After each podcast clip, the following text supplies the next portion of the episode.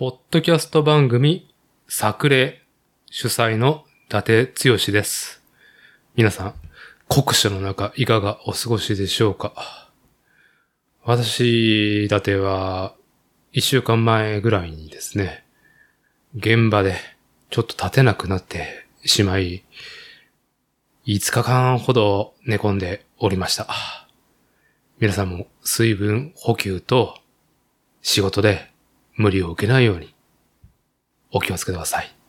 というところでですね、今回の作例は急にアバンタイトルで話し始めていますけども、メインの収録ではラジオ戦士 DJ マコッチと私、伊達が堂々のフィナーレ大団円で完結したアニメ、機動戦士ガンダム、水星の魔女。最終話第24話が放映されて、後の配信もね、済んだところで即収録というところですね。撮ったものがあったんですけども、先ほどもお伝えしたように私倒れてしまいましたんで、公開が遅れてしまったのと、例によってですね、私、伊達とまこっちが酒を飲みながら話していると、本当に取り留めもなく、まとまりもなく、キャッキャウフおじさんたちがやって終わってしまっているんで、改めて、水星の魔女というアニメタイトル、最高でした。作ってくれた方、あと一緒に全国津々浦々盛り上がっていた皆さん、本当にありがとうというところで、ちょっとした私だての水星の魔女、ありがとうというまとめをですね、アバンでしたいなと思い、今収録に赴いております。私とガンダム。これはもう段階の世代ジュニアのおじさんだったら、私のと、私とガンダムとね、うるさいことを言い出すおじさんはね、山ほどいるとは思うんですけども、まあ、漏れなく私もきっとその一人、末席だと思うんですけども、水星の魔女を、いつでしたかね ?2020 年入る前ぐらいに次のガンダムは、水星の魔女タイトルがドンと公開されて、キービジュアルで、今回の主人公は女性。で、バックにあるガンダムも、どちらかというと丸みを帯びた女性らしい雰囲気のガンダムがですね、描かれており、6年前ぐらいにやっていた機動戦士ガンダムシリーズの鉄血のオルフェンスでは、舞台がまず火星というところで始まったところを思い返すと、安直に次は水星か。主人公パイロット女の子か。というね。正直私も初代を持ってからは、そうもう、今期のアニメは、どんだけ見てやろうか、とか、逐一ですね、実際の放送配信を追いかける量、時間的問題もありますけども、正直、うーん、年を取ったというところですかね。そんなにアニメを追えなくなっていたところでですね。まあ、どちらかというと、過去の名作っていうのをですね、反数したいっていうところで、ブルーレイを最近買い始めている傾向もあったりとかで、まあ、新しいコンテンツの摂取に非常に腰が重いという中でですよ。まあ、一応見ておくかと。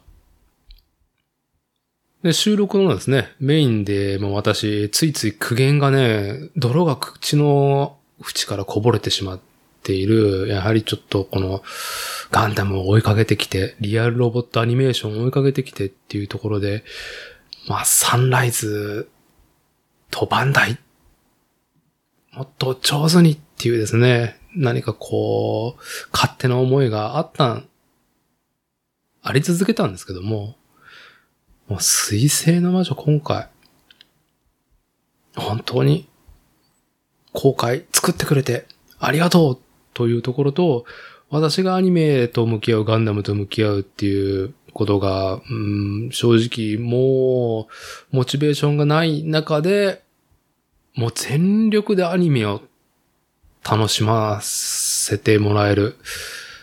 まあ、望んで、リアタイ星座視聴をするっていうモチベーションで、この最新ガンダムシリーズ見れたことに、まあ何度も言いますけど、作ってくれてありがとう。というところで、今回の水星の魔女、何がどう自分にとって面白かった、良かった、と思い返してみると、まあ安直に絵が綺麗、劇が素晴らしい。キャラクター、どのキャラクターも大変魅力的。まずなんとなくで鑑賞したプロローグで、もう冒頭から、これは、気合が入っとると。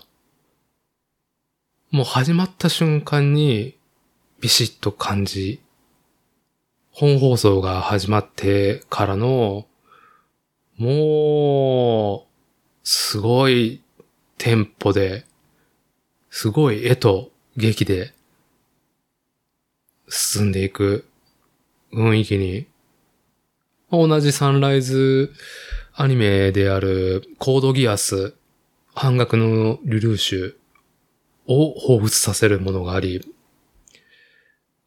人間劇がここまでドラマチックなのは？と気になって、まあ、座組をですね、どういう布陣で、どういう座組で、このアニメ作ってるのか、アニツナって、プロローグ1話見たあたりに確認したら、構造としては、若い監督に、ベテランのシリーズ構成作家、脚本書かれてる方が入って、で、メインのキャラクターデザインも、若手もいれば、どちらかというと、私と年の近し40代後半、50代の、まあ油の乗り切った、今はもういい仕事するデザイナー、構成作家が布陣されていて、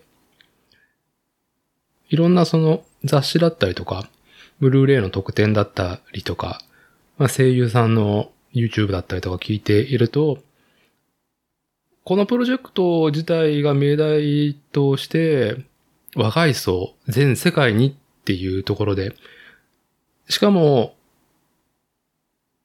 アニメーションを作っているところも、バンダイナムコフィルムワークスというところで、まあ、ガンプラ作ってるところと、まあ、より構成が密になって、連携が、まあ、非常に上手にというか、こう理にかなった形で進んでいた雰囲気も、まあ見て取れたところもありますし、80年代、1980年に入ってからのガンプラブーム、リアルロボットブーム、アニメ制作会社とそれを支えるスポンサー。ガンダムで言うと、アニメ制作するのがサンライズ。おもちゃ、プラモデルで利益化を図りたいスポンサー、バンダイ。という関係性が長らく続いてきて、ほんとこの3年ぐらいで、ちょっとちょっと体制が変わっていき、バンダイナムコグループの中にアニメ制作をする。サンライズが部門として入ったことにより、アニメ作るところとスポンサーっていう関係性ではなく、グループ内、グループ。いわば、ベネリットグループですよ。で、麻雀タイズを組み立てていくバンダイナムコフィルムワークスとフィギュアやプラモを製造販売するバンダイスピリッツ。なんかすごく連携が図れて、連携が強化されたという雰囲気が、水星の魔女をやっていた境界戦記のあたりで見て取れて、この水星の魔女では、もうアニメ自身のクオリティ、そして麻雀ダイツとしてのフィギュア、プラモデルというもののクオリティが共に、バッチリだったんではなかろうか。もう受け止めがいがある。楽しいしかない。ユーザーとしては楽しいしかないっていう状況でしたね。監督自身も作っていく上での、まあ、自由度というか、まあ、個人的な雰囲気ですよ。やっぱりオリジナルのガンダムやってた富野義行監督がスポンサーとキャンキャンやってたっていう昔話を聞いていた雰囲気とはまた違ういいものを作ってマーチャンダイズをうまくやって、ガンダム、水星の魔女という IP を育てようっていう真摯な体制がいいものができる結果になったのかなっていう雰囲気は感じていて、でその中で監督自身も自由度を持ってやれたし、監督自身もすごく考えはまとまっている中での指示が非常にロジカルなところもありつつも、デザインだったりとか声優さんの演技には自由度の幅を持たせているような雰囲気も読み取れたので、まあそんな諸々が功を奏していたのではないのかなという。舵を切っていたのが、小林博士監督自体も年齢は不明なんですけども、どうなんだろう、絆イーバーやった時にすごく、カテ監督にっていう話があって、その時に30代前半だったのかなと勝手な想像で、現在3、40になったかなってないか、ぐらいなような勝手な想像していますけど、うん。で、まあ、A 自体も、どちらかというと、まあ、今までのガンダムのちょっと線よりも繊細で、かつ、まあ、美術も含めて非常に、うん、綺麗、おしゃれ、トレンディっていう雰囲気もあって、まあ実際完結するまでに SNS で話題になったりとか、まあ私の、まあ知人友人たちの世代が違う人からの声も聞く中では、まあガンダム見てない人もすごく楽しみきった作品ではなかったのかなという。と、アバンの一人語りも取り留めもなく喋り続けてしまいそうな感じになってしまっているんで、まあ何度も言いますが、水星の魔女ありがとう。私は、ブルーレイが今シーズン14本できていて、で、9月からシーズン2が12月にかけて4本出続けるんで、まあその特典だったりとか、まあ実際ブルーレイ、まあ僕はその本当に絵が綺麗に対しての病的なものがありますんで、まあ改めて水星の魔女をですね、ブルーレイで反数し、まあ、ドラマ CD だったりとか、ブックレットとかの特典を楽しみ、まあ可能な限り、いろんなマーチャンダイズでまあフィギュアだったりとかプラモデル出たら買って手にして作って楽しんでいこうかなと思っております。それでは、ポッドキャスト番組、作例。私、伊達と、ラジオ戦士 DJ マホチとの飲酒、だ話、お楽しみいただければと思います。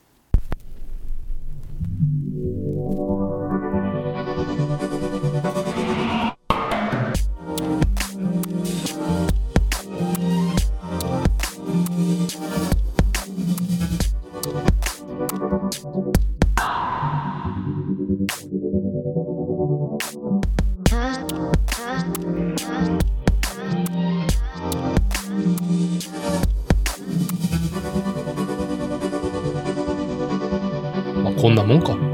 はい。結構、結構ラグが大きいですね、今ね。日。なんでだろう。うん。まあ、暑いからじゃない？ちょっとポジションがいつもと違うんで、関係あるのかな。すごいね。ほんとラグが大きいね。ね、大きいですね。まあ、ね、国際電話並みに今日はラグが大きいんで、あれ？まこっちさん、音声、音声いいですか？みたいな感じが 途中で入るかもしれない。フリー、フリーズプレイができるね。フリーズプレイ。いや、音声だけで全く伝わらんちゅうにってね。うんいや、もうびっくりした。はい。ね。はい。いやいやいや、まあバタつきましたね。バタつきましたね。まあ、まこっちさんは家事の方で、はい、バタついていて、余裕をかましてたね、私、伊達が、じゃあ、いつもね、収録に使ってる、 Audacity というですね、オーディオアプリ、 rec ボタンを押したら、あれ？落ちるみたいな。で、おそらく、いやいや。理由が、MacBook Air の OS を最新バージョンに何気なく更新していたら、私の使ってた Audacity のバージョンが追いついてなかったっていう。はい。3.0.0から3.3点、ん ?3.3.3 にバージョンアップしてですね。ほんと UI がゴロッと変わっとって今ね、もう本当にちょっと、大丈夫かなと思いながら収録やっている今回の作例でございます。じゃあ、あの、今日はね、導入大体でやるんで、はい。あの、本日の日付が2023年7月の8日土曜日、時刻の方が22時20分を回った。深い。もう深い時間から。ようやく収録が始まっておりまして、主催である私、伊達剛と、今夜は、コアメンバー、ラジオ戦士 DJ、まこっちさんとのリモート収録、赴いております。よろしくお願いします。よろしくお願いします。すいません。寝落ちしてま、しました。すいません。あ、一回？あ あのはい。家事をやって、寝かしつけやって、はい。は下の子を寝つかせると、気づいたら俺が寝落ちしているっていうね。あ、はい。ある。いやいやいや。よくあります。よくあります。うん。床に転がってました、僕は。えあえ。いえ定例です。僕も定例です、そんなの。はい。じゃあ、きっと取れるでしょうってところで進めていきますけど、うん、うん、うん。今回ね、まずね、ついに、最終回を迎えた、堂々の最終回を迎えたアニメ機動戦士ガンダム水星の魔女の話がしたいばっかりの私だてに、まこっちさんとリスラさんにお付き合いしていただければというところでですね、まずは始めていくんですけども、もう完全最終回、最終24話をね、えー見た前提で、感想しきった前提でですね、あもうネタバレありで話すんで、まだね、録画とか配信で、水星の魔女最終回見てないってことはね、もう、長所を降りてもらった方が、もう賢明かと思われます。というところでやっていきましょう。はい。ラグがあるな。いやーこの通信の、ね。通信のラグがあるのか、あのーおじさん同士の会話にラグがあるのか、どっちなのかよくわからないっていうね。だから喋ってる感じは普通な感じするけどね。さっき、あの、うん。ね、時報を合わせた時に、ちょっとラグが大きいなと思ったけど、うん。喋った感じはそんなにラグは感じないですもんね。あ、了解です。まあ、寝起きのおじさんにラグがあるっていうところですけどね。えー、まこっちさんにね、ラグがあるっていうところで。まあはい今、ビール飲みながらね、すいませんはい。温まってくるんではなかろうかっていうね。今日はシーサイドエールです。はい。はい。やってきますか。その魔女はガンダムを狩る。あれは、どうだ、どう、はいええ、どうだったんですか？ガンダムおじさん的に今回の水星の魔女は。あー、まあじゃあ、このね、うん。このおじさん二人、私だてが1975年生まれの段階の世代ジュニア、まさに機動戦士ガンダム世代で、まあ全タイトルは、まあほぼ見切ってるっていう、うん、まあ、うるさ型の方の、うるさいことは言いたくないが、うるさい人にはついていけるよっていうね、ところが私、だて。うんで、でラボチ結局、さんは、結局うるさいところだよね。あーうるさいこと言うんだったら俺だって別に、ってね、付き合いますけどっていう。つけますけどってね。はいうん。僕はもうにわかですよ、にわか。にわかね。うん、にわかです。はい。はい。まあ僕がね、いいから見ろってね、はい。進めて。うん。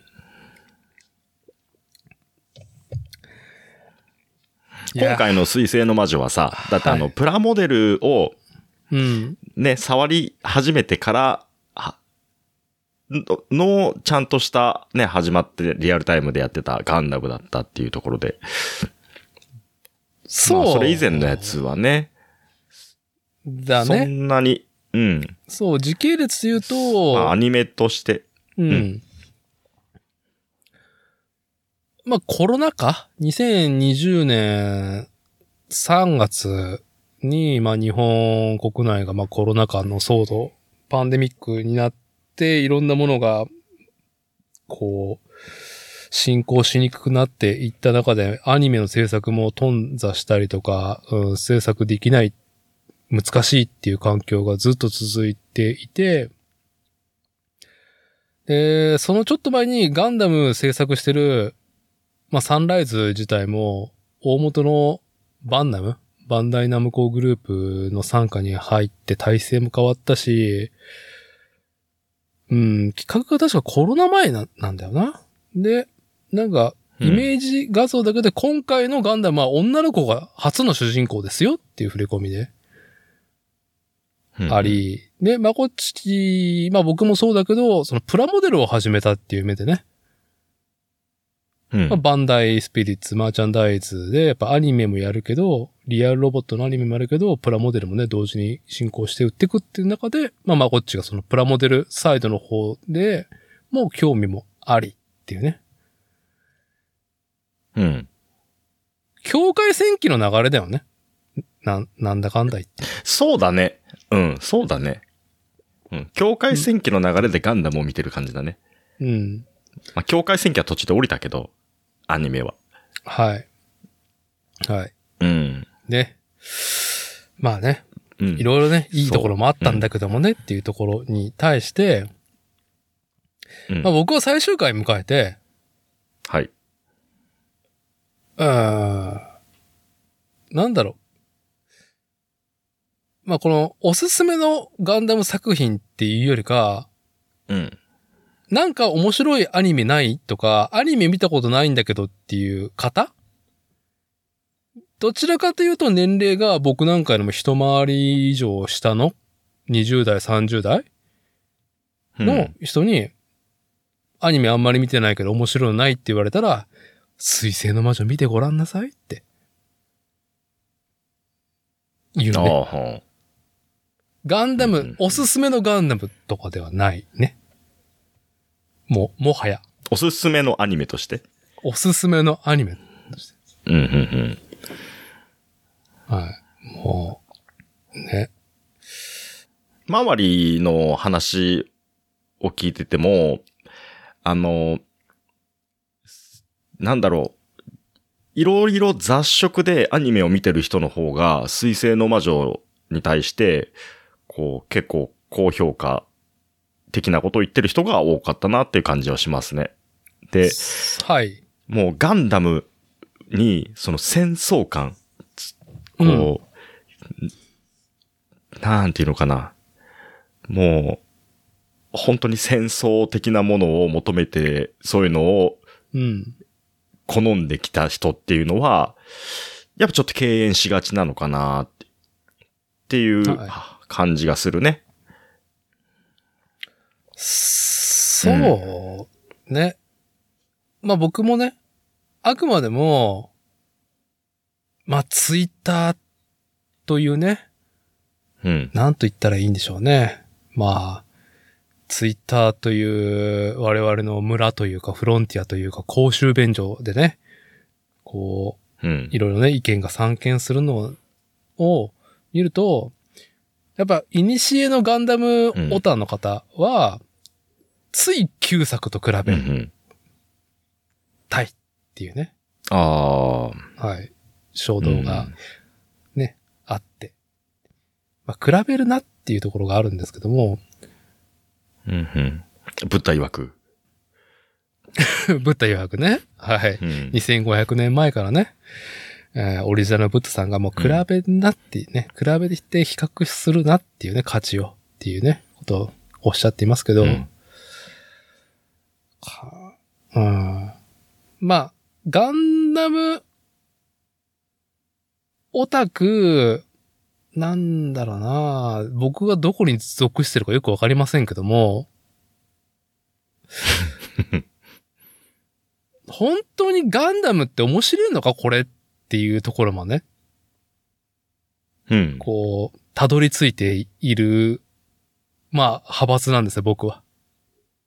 うんうん。本当にガンダムって面白いの？かこれアニメーションとしてっていうね。うんうん。全部見てね。劇場作品もあれば。まあ結構この論に達する理由としては2010、何年だあれ？?7 年か ?8 年か、まあ、ガンダムナラティブっていうね、うーん、機動戦士ガンダム作品としては F91 っていう、まあオリジナルガンダムを作った富野義行監督がやった映画作品から時を経て、劇場オリジナルアニメとしてね、機動戦士ガンダム。しかも、オリジナルガンダムの続編としてやった、もうガンダムナラティブってやつを劇場見に行って、うんうん。えーみたいな。うんなんか、この日本のアニメのいろんな、そのなんだろうね、うん、バジェットだったりとか、実際にいろんなスタジオが意欲的に、うん、あともう匠高めて技術、スキル見せてやってる劇が多い中で、ああ、厳しいな、サンライズのガンダムって。で、うん。まあコマーシャルが、その当時のね、うん。まあ F91 っていう過去の作品もすごく絵が素晴らしかったんだけど、ど、こう、劇中のね、絵が。ナラティブは、なんか、それを超えてくるみたいな。うん。手のアニメーション、CG じゃなくて手書きのアニメーションにこだわったとか、すごい番宣だったの。うん。うん。楽しみでいくじゃん。うん。あれ？ーみたいな。これ、作画崩壊ギリ、ギリ、ん？これギリ、アウト、アウトの方に行っちゃってるの？うん、っていう、その、もやっとした気持ちをね、劇場で味わった上に、あろうことか、しかもう、ん。ブルーレイが発売されるのね、その後に。はいはいはい。それは、劇場の絵をさらにクオリティを高めたみたいな？うんうん。劇場アニメ高まってたんですか？じゃあ、げ、劇場アニメのブルーレイ化で、すなんか、劇場で勝負してる番宣だったのに、うん。ブルーレイでやりな、なんかいろいろ書き直さんとかんとこあったんすか？っていう。のね、パッチは、パッチは当ててきた。パッチを当ててきて、で、まあ、ブルーレイね、いや、信じようと。サンライズと思ってうんうん。見て、確かに、確かに書き直したなっていうところはうん。あったけど、うん。それでも厳しいこの絵はえ。え話自体は面白かったんですか？話次第はね、もう本当に、富野ガンダムの、うん。その、いまあ、アムロが出てくるガンダム、オリジナルガンダムの、うん。まあ、歴史が進んでいく中の、うん。まあ、富野監督が描いてない、まあなんか、ね、えー歴史の中の一事件を扱うみたいな感じ？で、しかもガンダム、あの、ユニコーン、ガンダム UC で、えーっと、原作が、あの、福井春、し春、なんだったかな、あの人。福井なんとかさんちって、亡国のイージスとかね、うん。うん軍事ものの小説？リアルミリタリーのあの SF 小説を書いてる方が、うんうん、ガンダムの小説をガンダム S っていうコミックス、連月刊コミックスに連載したのをが、まあ文庫化して、で、それの映像化で、まず劇場で公開してからブルーレイとか DVD を販売していくっていう方式だったのね。うん。劇場専用じゃない、これは。ブルーレイの反則で、一応劇場でも短期やるよっていう風で、うん、7作やったんだけど、それはクオリティも高いし、富野ガンダムっていうものを系譜、つなげてきたんだけど、とは言っても、アニ、うん、富野作品の、なんだろうね、うん、いろんな、うん、論法がある中の一つの方法として、うん。まあ言う人が言えばね、うんあのーガンダムオタクに点滴打ってるような作品っていう方もね、過激な発言を言う方もいたりとかね。はい。まあ僕らはその点滴美味しいペロペロっていう、美味しいですペロペロっていう、ガンダムを すごいいい表現ですね。はい。はあはあはあ。で、まあ、まあ終わって、ちょっと小説版とは違う終わり方してんだけどね、雰囲気がね。ふんふん。終わったな。で、結局、僕が苦言を再再三言ってるガンダムナラティブって、うんうん。その直後の話をうん。やっていて、もう設定とか、絵とか、音楽とか、うんうん。世界観とか、まんま、さらに、なんだろう、味、味薄まったなみたいな。味も薄まったし、絵も薄まったなみたいなのが、まあなんかね、もう絵がすごい。大迫力。これが見たかったガンダムだみたいな。CM でやられて。こりゃあ、サンライズというところは、って思ってたら、うん。まあ、いろんな紆余曲折があって、バンダイナムコが、まあ、なんだろう、ガンダム作ったところの、をほぼ買ってね、アニメーション制作。うんうん。で、仕切り直しが始まったのがコロナ前だった。だから先行のハサウェイが好評だったのは仕切り直し後だから、ほー。何かあったんでしょうねってね、推察するんですけども。うんうん。もうすごいクオリティで。もう僕らをなんか、もう、なんか、半目で、ああ、ガンダムか、はい。見ますよ、見ます。ナラティブ、ナラティブで、ね、なんか、ね、もやっと、もやっていうか、ね、こう、憤慨しましたけど、みたいな。そしたら、あれ？みたいな。ハスいいええやんみたいな感じだったんお、だ。すごい、からの、からの、2016年か7年からの、えー、鉄血のオルフェンズっていうテレビシリーズやったうん。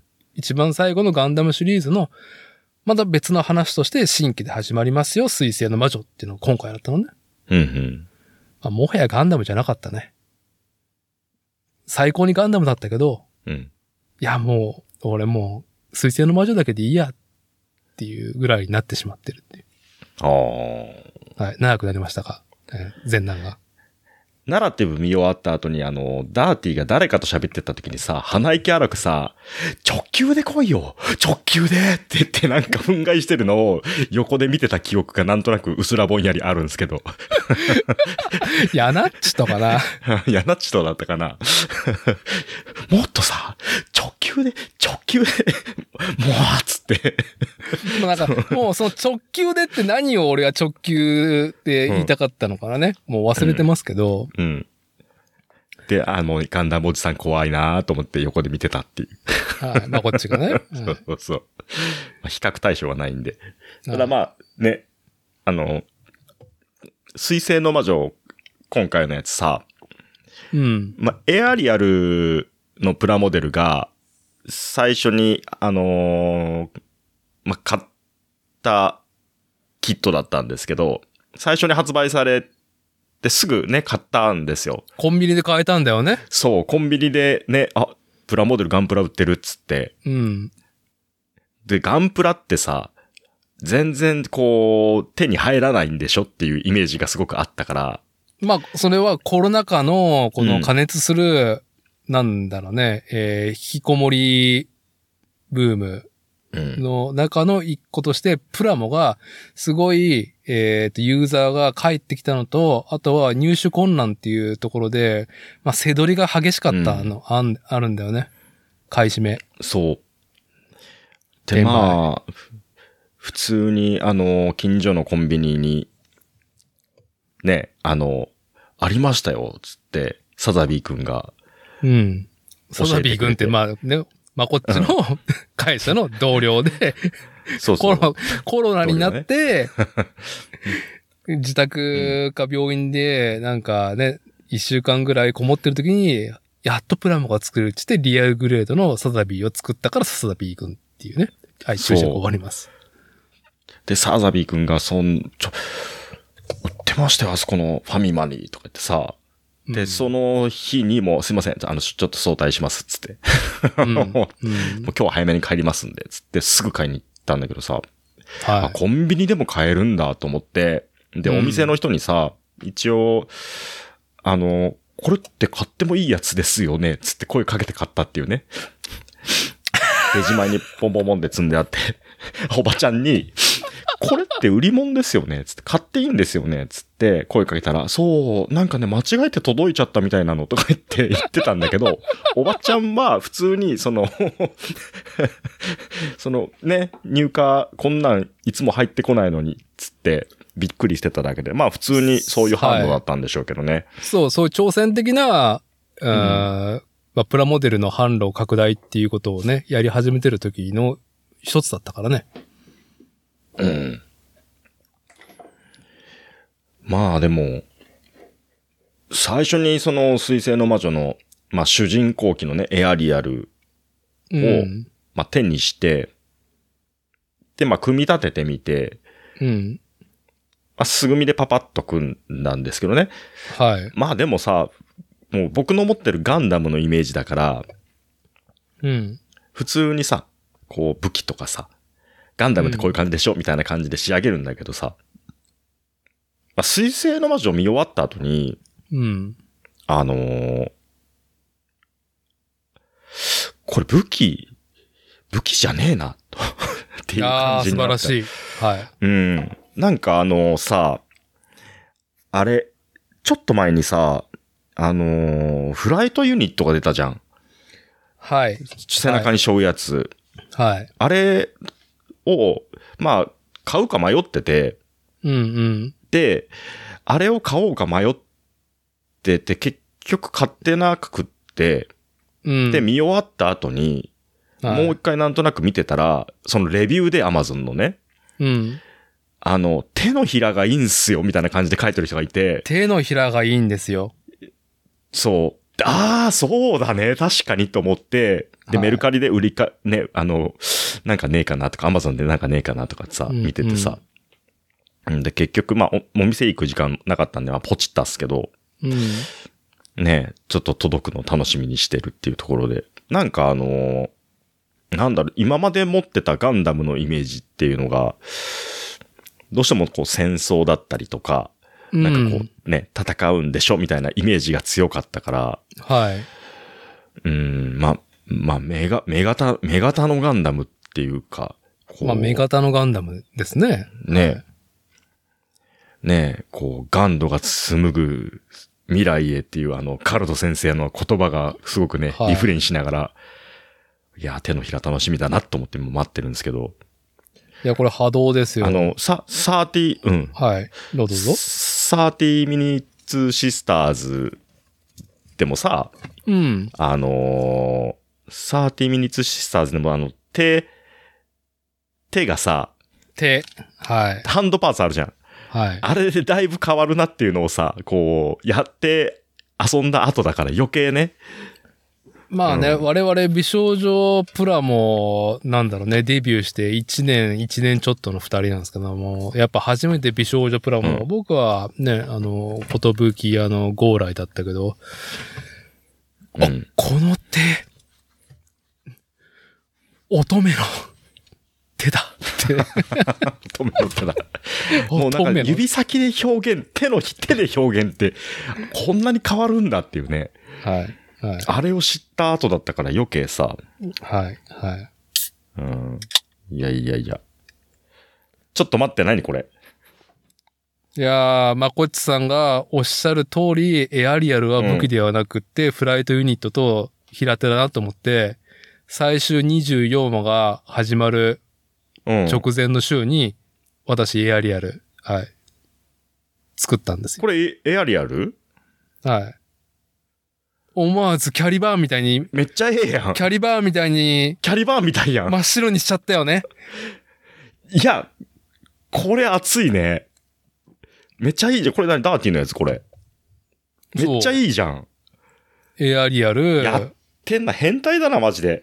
やってんな。マジか。めっちゃいいじゃん。もうだから、まこっちが、もうね、その、平手、あと武器じゃねえな。武器とか持ってるやつじゃないな、とかさ、いうめっちゃ結論は。ええやん。これはちゃんと水星の魔女見てるとそういう結論に至り、で、エアリアルずっとね、まあまあ、あの、水星の魔女の主人公はね、グエル・ジュタークっていうところで、ずっとディランザとか、うん。あのう、んうん。作ってきたんだけど、ずっとエアリアル作ってなくて、うん、うん、うん、うん。エアリアル変えたのがもう、あのーなんだろう、回収版がもうすでにアニメで活躍してる時だったから、ああ、なんか気、気を失った。な、みたいな感じで。でも、いや、これそうでしたは、ね。ううんん、これは24話、最終話を見る前に、もうダメだ、急いで作ろうと思って。作ってルブリスは作ってたんだけど。うん。はいはあ。はい。はあ、マジか。マジか。はい。まあね、このね、音声コンテンツで絵を見せてマジかって言い合ってる、ね、失礼こかしてもらってますけど、っていうね。いや、これすごいいいじゃん。はい。これフライトユニットトも塗ったんだね。塗った。いやー、めっちゃいいじゃん。いやー、キャリバーン見て、あ、やっぱ白だな、みたいな。いやー、いいね。はい。まあでも、トリコロールカラーで、あの、うん。な、何社製だったかは忘れたけど、フライトユニットのあの紺色？うん。も、ミラソールだったっけ？ミラソール。ルだったっけ？そんな感じのね。うん。あの配色の、なんだろうね、ご、ん取り付けました感もすごいいいから、なんだったらもう一個エアリアル作りたいぐらい。おかわり。おかわり。ああ。いやー、でもこれいいよ。はい。やっもうし、てんなー、マジか。いやー、じわっておりまますたよ。このはいポージングがたまらんね。あの、この平手、この平手の表情ゆえですよ。うん。いや、ちょっと涙が出そうになったもんな、これ今見て。鳥肌立ちましたわ。いやマ、俺ジ、か。俺が、あの、な、はい。いやー、マジかそう。ツイッターとかね、SNS には放流してるんですけども、まあ、こっちはね、SNS っていう世界にはもうね、背を向けてかれこれなんでね。はい、今初めて僕が作ったエアリアルフライトユニット付き武器も出ず、まあうんちょっと、真っ白に、まあキャリバンみたいに差し色にちょっとつま先と腰回りに赤だけが入ってるみたいな感じ。まあ白もちょっとね、あの、ピンクから立ち上げて、うん、ちょっと、あ、やっぱこれそうですよね。下なんか入ってますもんね。うん。あえてちょっとピンク多めに残すみたいな感じで、はい、エアブラシで拭いてっていうところでね。いやー、やりきって24話。はい。見て。いやー、高めてんなー。すげえいいよ、これ。いいね。うんいや、もう、やっと、うん。そう、あの、全然最終回の話とかね、本、あの、本編の話全くね、しないんですけども、まだ。えー、そう。だってさ、うん。アニメ最高じゃん。まずね。で、プラモデルは結構先行で情報でさ、ウェブには流れてくる。けど、うんうんうんプラモデルはバッチリじゃん、全部。あその、も、ものとしてってこと？ものとして、うんうん。メカ、ロボ、うんうん。うん、プラモデルのそ塗り分けしてるとかいう以前に、なんだろうね。プロポーションだったりとか、衣装だったりとか、細かいところうんう。うんん。作り、作るのもまあ昔に比べたらまあ接着剤使う使わないとかもううんぬん抜きにして、うん。でまあ境界戦記の時から、なんだろう、成型色、プラも箱開けて、パーツニッパーで切り出して、パチパチ組んでいって、もう、もう成型色がさ、まあ、昔のプラモデルって色を塗らないと、うんうん。おもちゃ、おもちゃっていうか、うーん、なんだかなって思ってしまう理由の一個としては、プラスチック、あの、透けるのが。ちょっと安っぽく感じしてしまう理由の一個うん。なんだけど、もう今はもう透けないし、あと、うんツヤありツヤなしの、のコントラスト、グロスとフラットのコントラストも、もう、整形で出してるから、ああ、はははは。もう、なんだろう、色塗る必要あるんすか？みたいなね。アニメのまんまのもの？を。すぐ、す、すぐみで全然ね、見応えあるっていうかね。うん。墨入れしたら俺天才だなって思うけど、うん。いや、墨入れすら本当にいるのかっていうぐらいまだ来てるなって思うから、今のそのうん、水星の魔女のラインナップ。まあ、境界戦記からもそうだったけど。うん。さあ、プラモでさ、大満足させてくれるし、まあ、劇中でのその、活躍？うんうん。もリンクすると、まあ、ぶち上がるよね。うん。うん、もの、キャラクターものに重心が生まれるというか、だから、マーチャンダイズっていう言葉が使われていて、まあ、80年代のそのガンプラブームってまさに、それだったんだけど、まあ、スポンサーがプラモ屋で、やっぱプラモがいっぱい売れてくれればいいっていう中で、うんうん。まあガンダム、まあ、打ち切りだったけど、オリジナルのガンダムは、富野監督の。まあ、その後ガンプラがバカみたいに売れるっていう80年代の始まりだったんだけど、うん。まあ、あんなことはもう二度と起きないんであるが、今回、アニメもすごい面白いし、プラモもいいものが手に入るし、で、しかも、うん。そのコロナ禍の引きこもりブームとか転売うん。とかで、ちょっと、なんだろう、買う、う購買するっていうことに、うん、祭り感が生まれていたから、水星の魔女オンエア、当時、うん。うん。当時と、まあ、1クール目が半年前、2022年の秋ぐらいから確か始まったと思うから、まあそのちょっと前から、まあプラモデルは、まあ店頭に並ぶっていう風だったんだけど、オンエア始まってから、もう全然買えんかったのね。いや、ルブレスから買えなかったか。買えなかったわ。うん。うん。なんか、すごいよね。貴重だったよね。そのコンビニであるんだってテンション上がること？うん。コンビニにエアリアルあったっすよっていう連絡をすること自体がもう異常事態じゃん。異常したよね。その、なんだろう。でもまあでも、その、はいアニメがさ、進んで後半になってきて、やっぱこう、店頭の在庫もさ、すごい潤沢に、ね、揃え、うんラインナップが出てくるようになってさ、はい。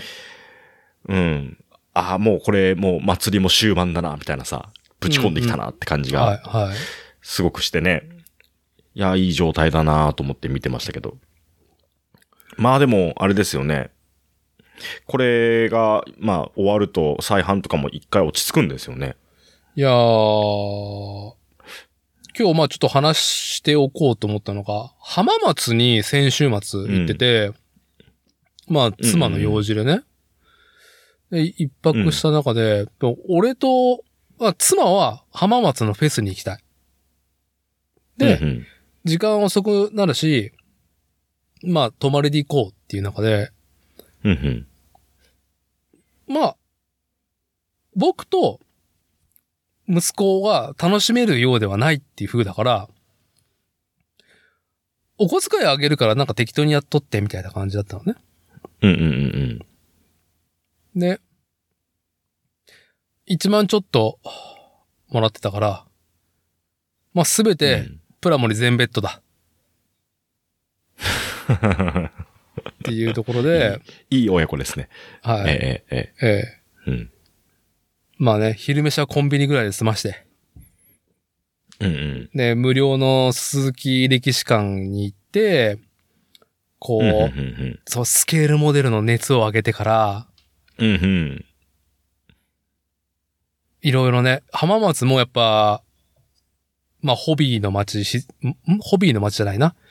えープラモデル、ホビーの県だね。静岡っていう売れ込みでね。うんタミヤがあったりとか、バンダイスピリッツがあったりとかでね。工場もあって生産してるっていうのがあって、まあ、プラモデルの熱量が浜松ですら高いと。うんうん。浜も松、結構静岡ってあの、なんだ、えっ、と、バイクとかね、原動機だったりとかさ、もろもろね、そういう、いろんなものが点在してますもんね。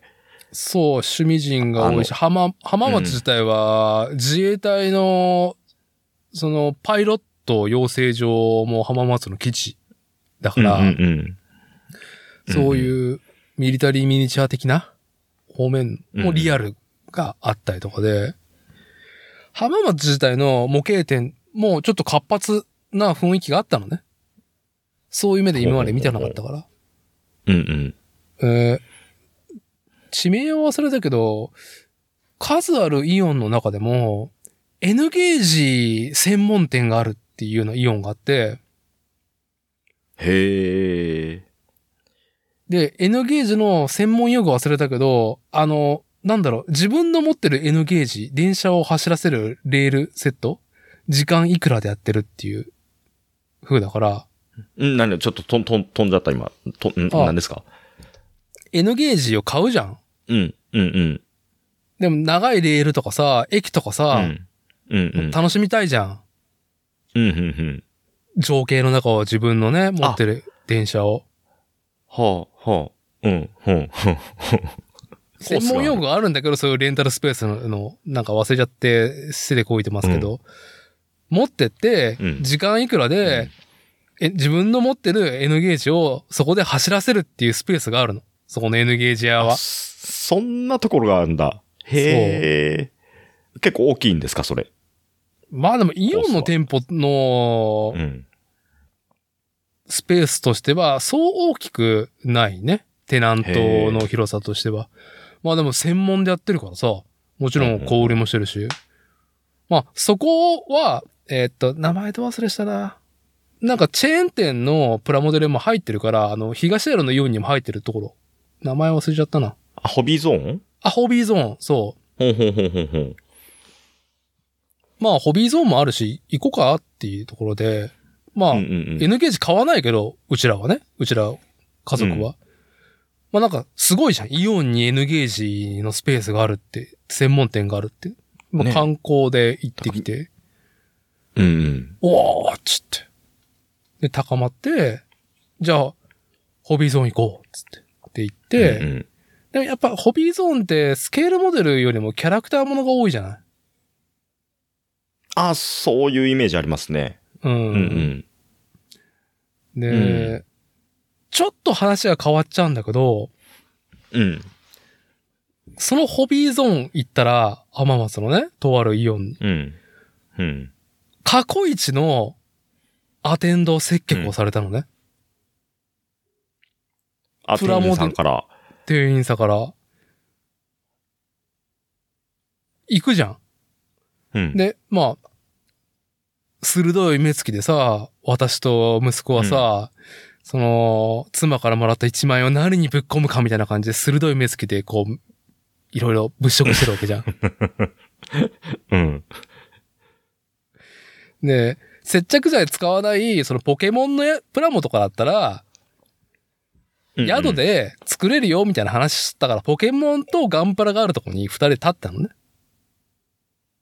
うんうんうん。で、で、子供が、うちの子が、なんか、ポケモン見てるときに、いいフォルムのスタッフがうんカットインしてきて、うん。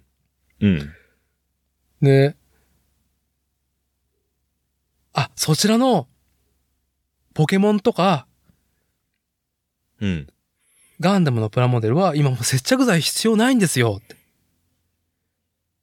ね、うんうん特にポケモンのプラモデル、バンダイスピリッツのプラモデルであれば、うん。まあ大人の方が付き添って30分か1時間かからないぐらいで完成しますよ、みたいな。専門的な道具も必要ないですし、っていう風うに入ってきて、結構、うん結構、なんだろうね。素早いタイミングで。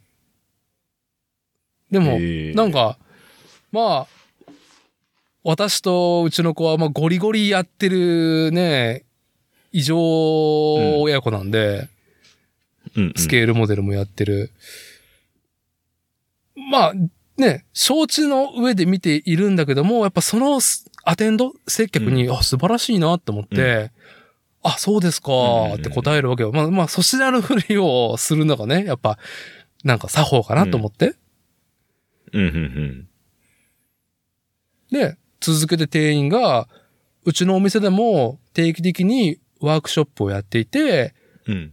親子連れさんで来てもらって、ポケモンのこのキットとかや作って、あのーせ、何分ぐらいでやっている方が多かったんですよ、みたいな話をしてくれて、ああ、そうですか、みたいな感じで。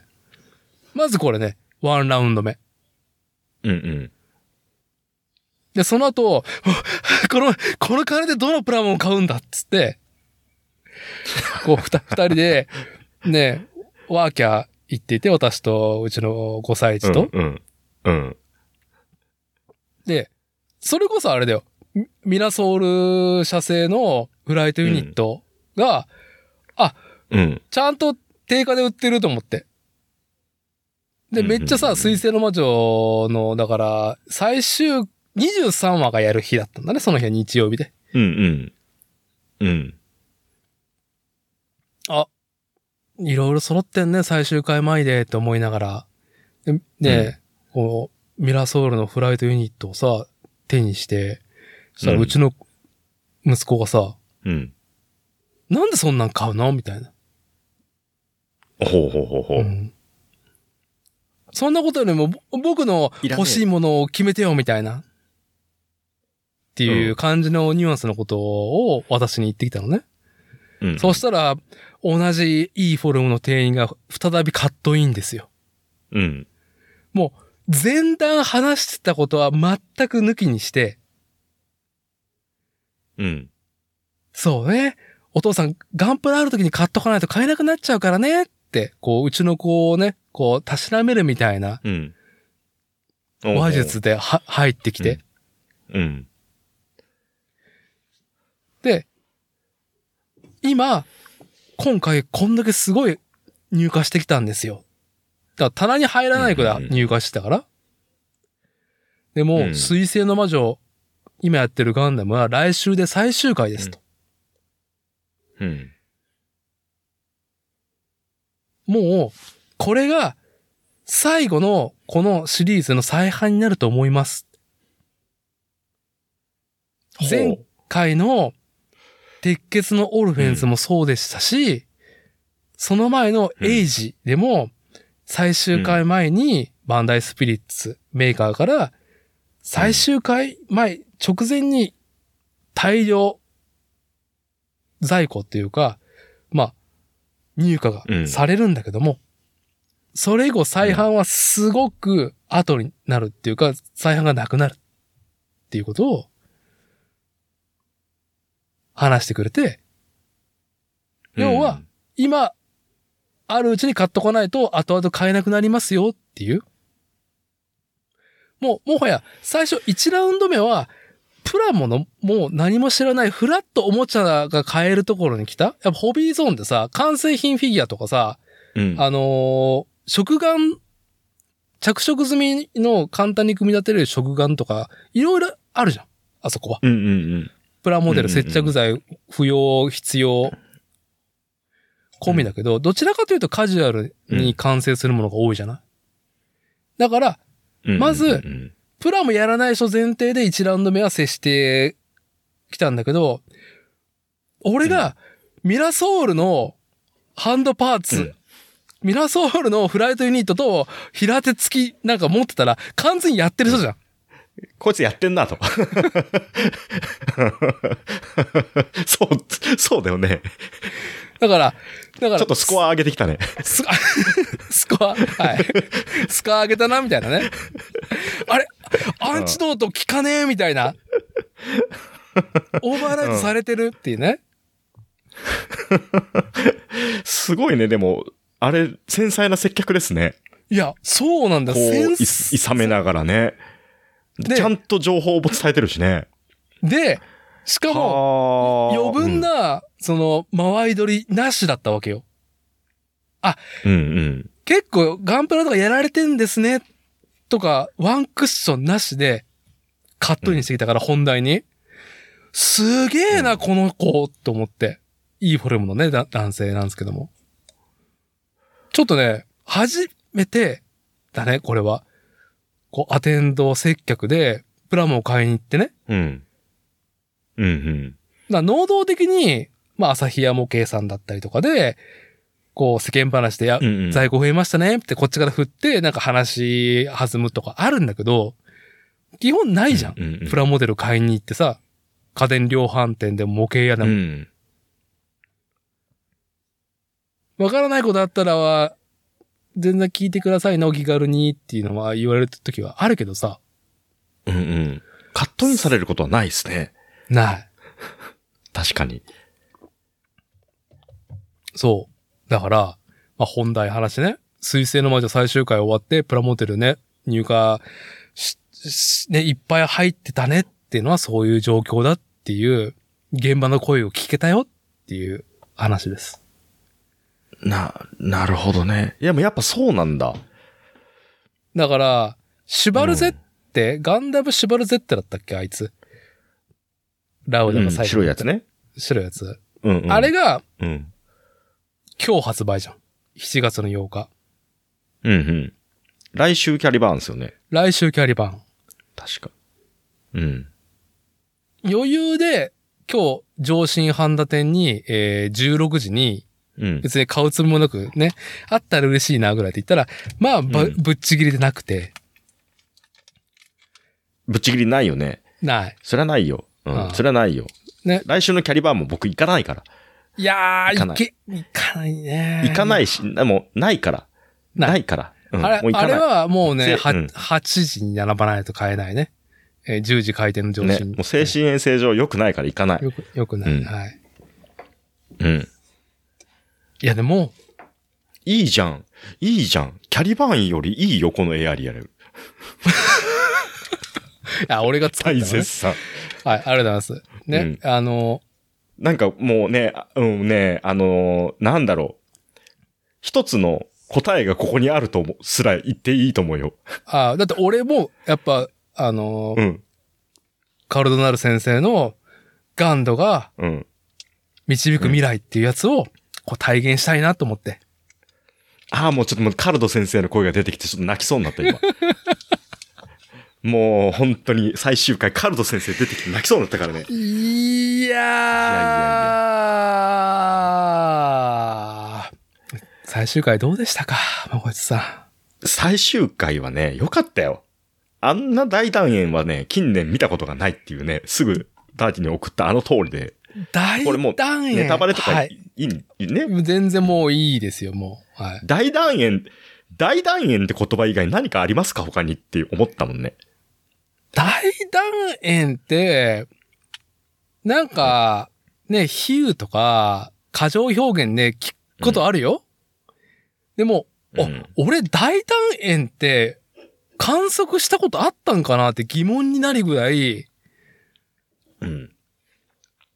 もうずーっと、もう24は、僕はもうリアル、リアタイで、リアルタイム精査しながら見てたんですけども、うん。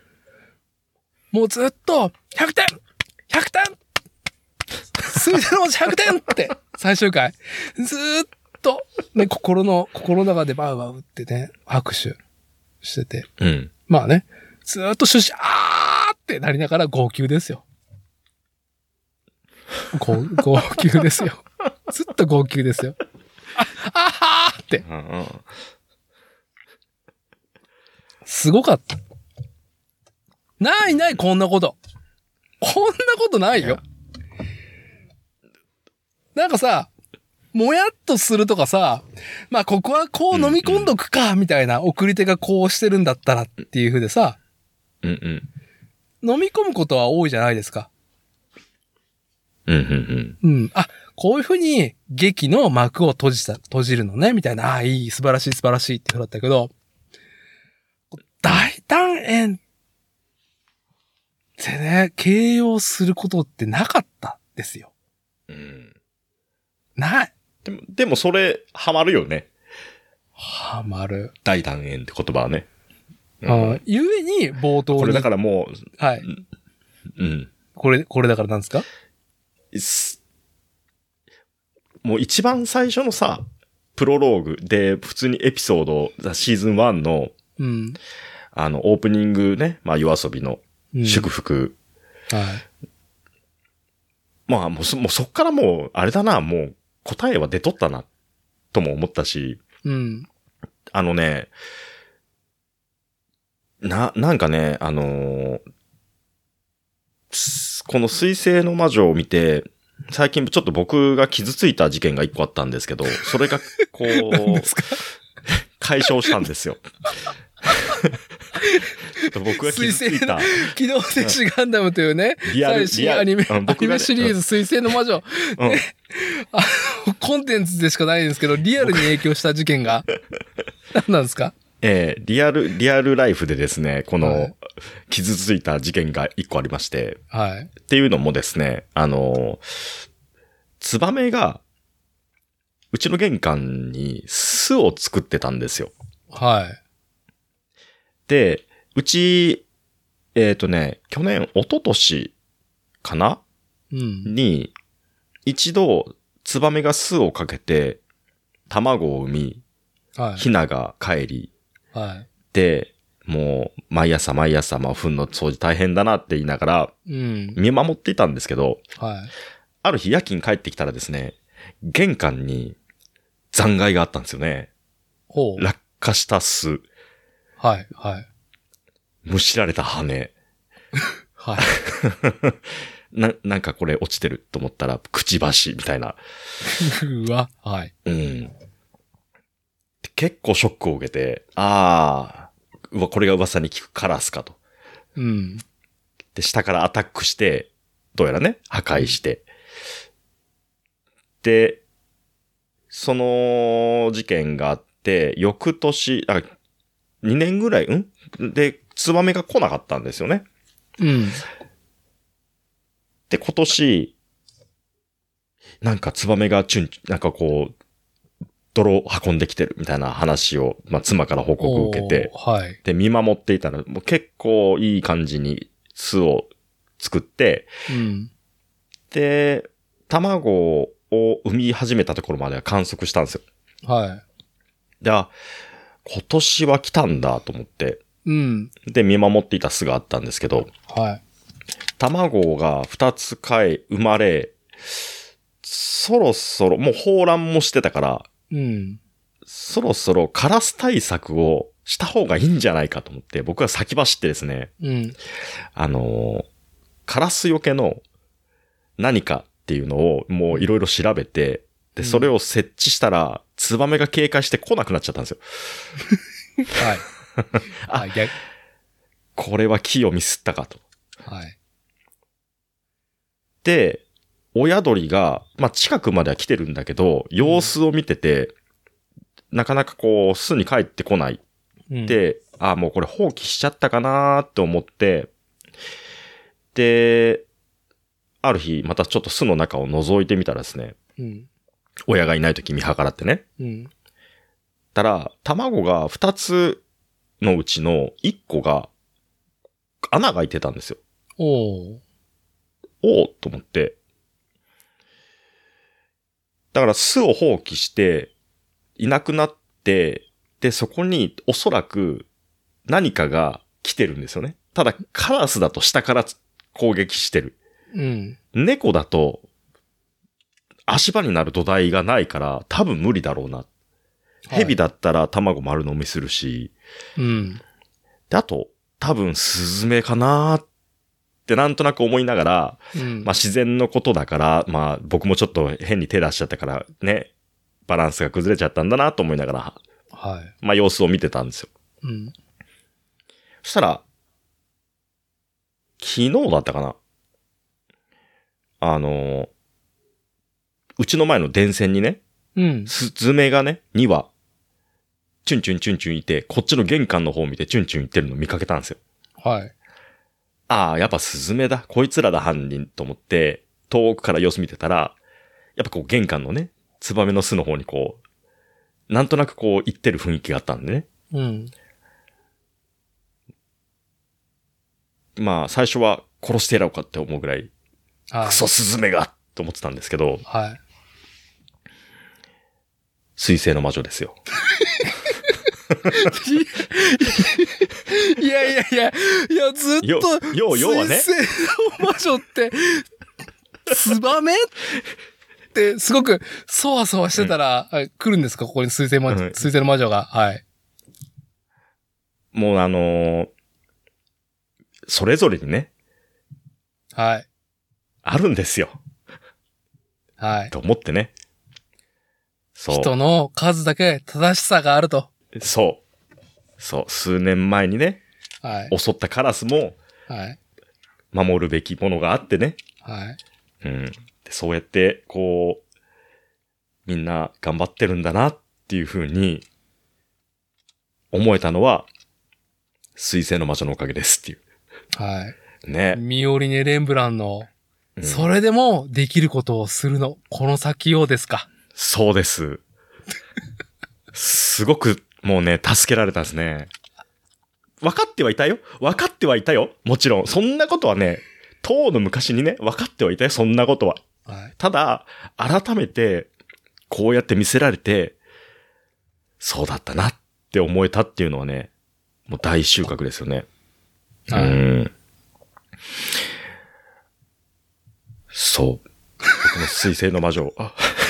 あ水星の魔女の効能が素早く効いたっていう話をね、えーちょっとツバメの、ツバメの巣で感じたんでね、お伝えしたところですけど。ちょっとね、ほんとすごいなんか、なんだろう、うん切り口が多すぎて、うん。まあ、並行して進んでいるいろんなうん、ヒューマンドラマ劇が、最後、もつれ合った上に大団円か、みたいな、すごいものを見せられてるから、うん。え、なんか、あと、もう独自のすごい早い劇展開だから、うん。早いっすね、劇展開。話が多いのよ、ももこれ。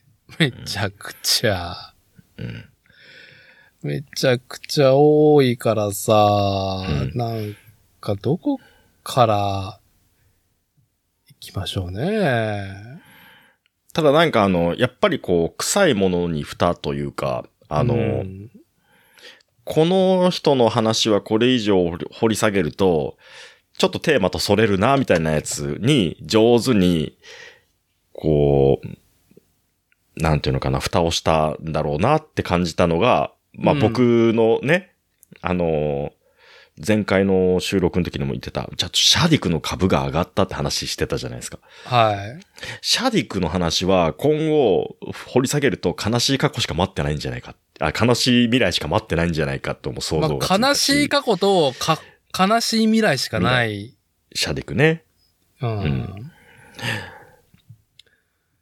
いやいいやや、ーはい。うん。あの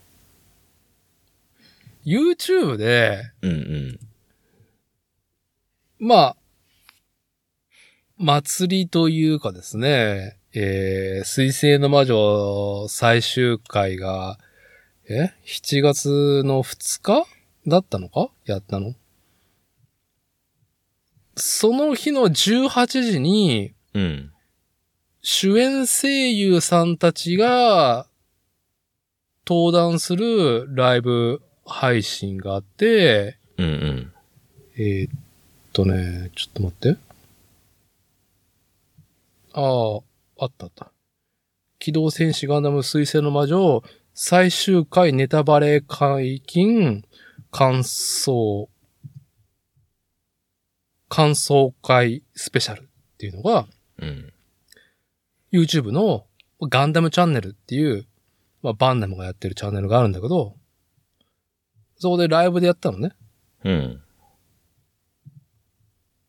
はい、一ノ瀬かなさん、スレッド・マーキュリー、まあ、リンさん、ミオリネ・レンブラン、大塚、何さんだったかな？ラウダニールさん。うん。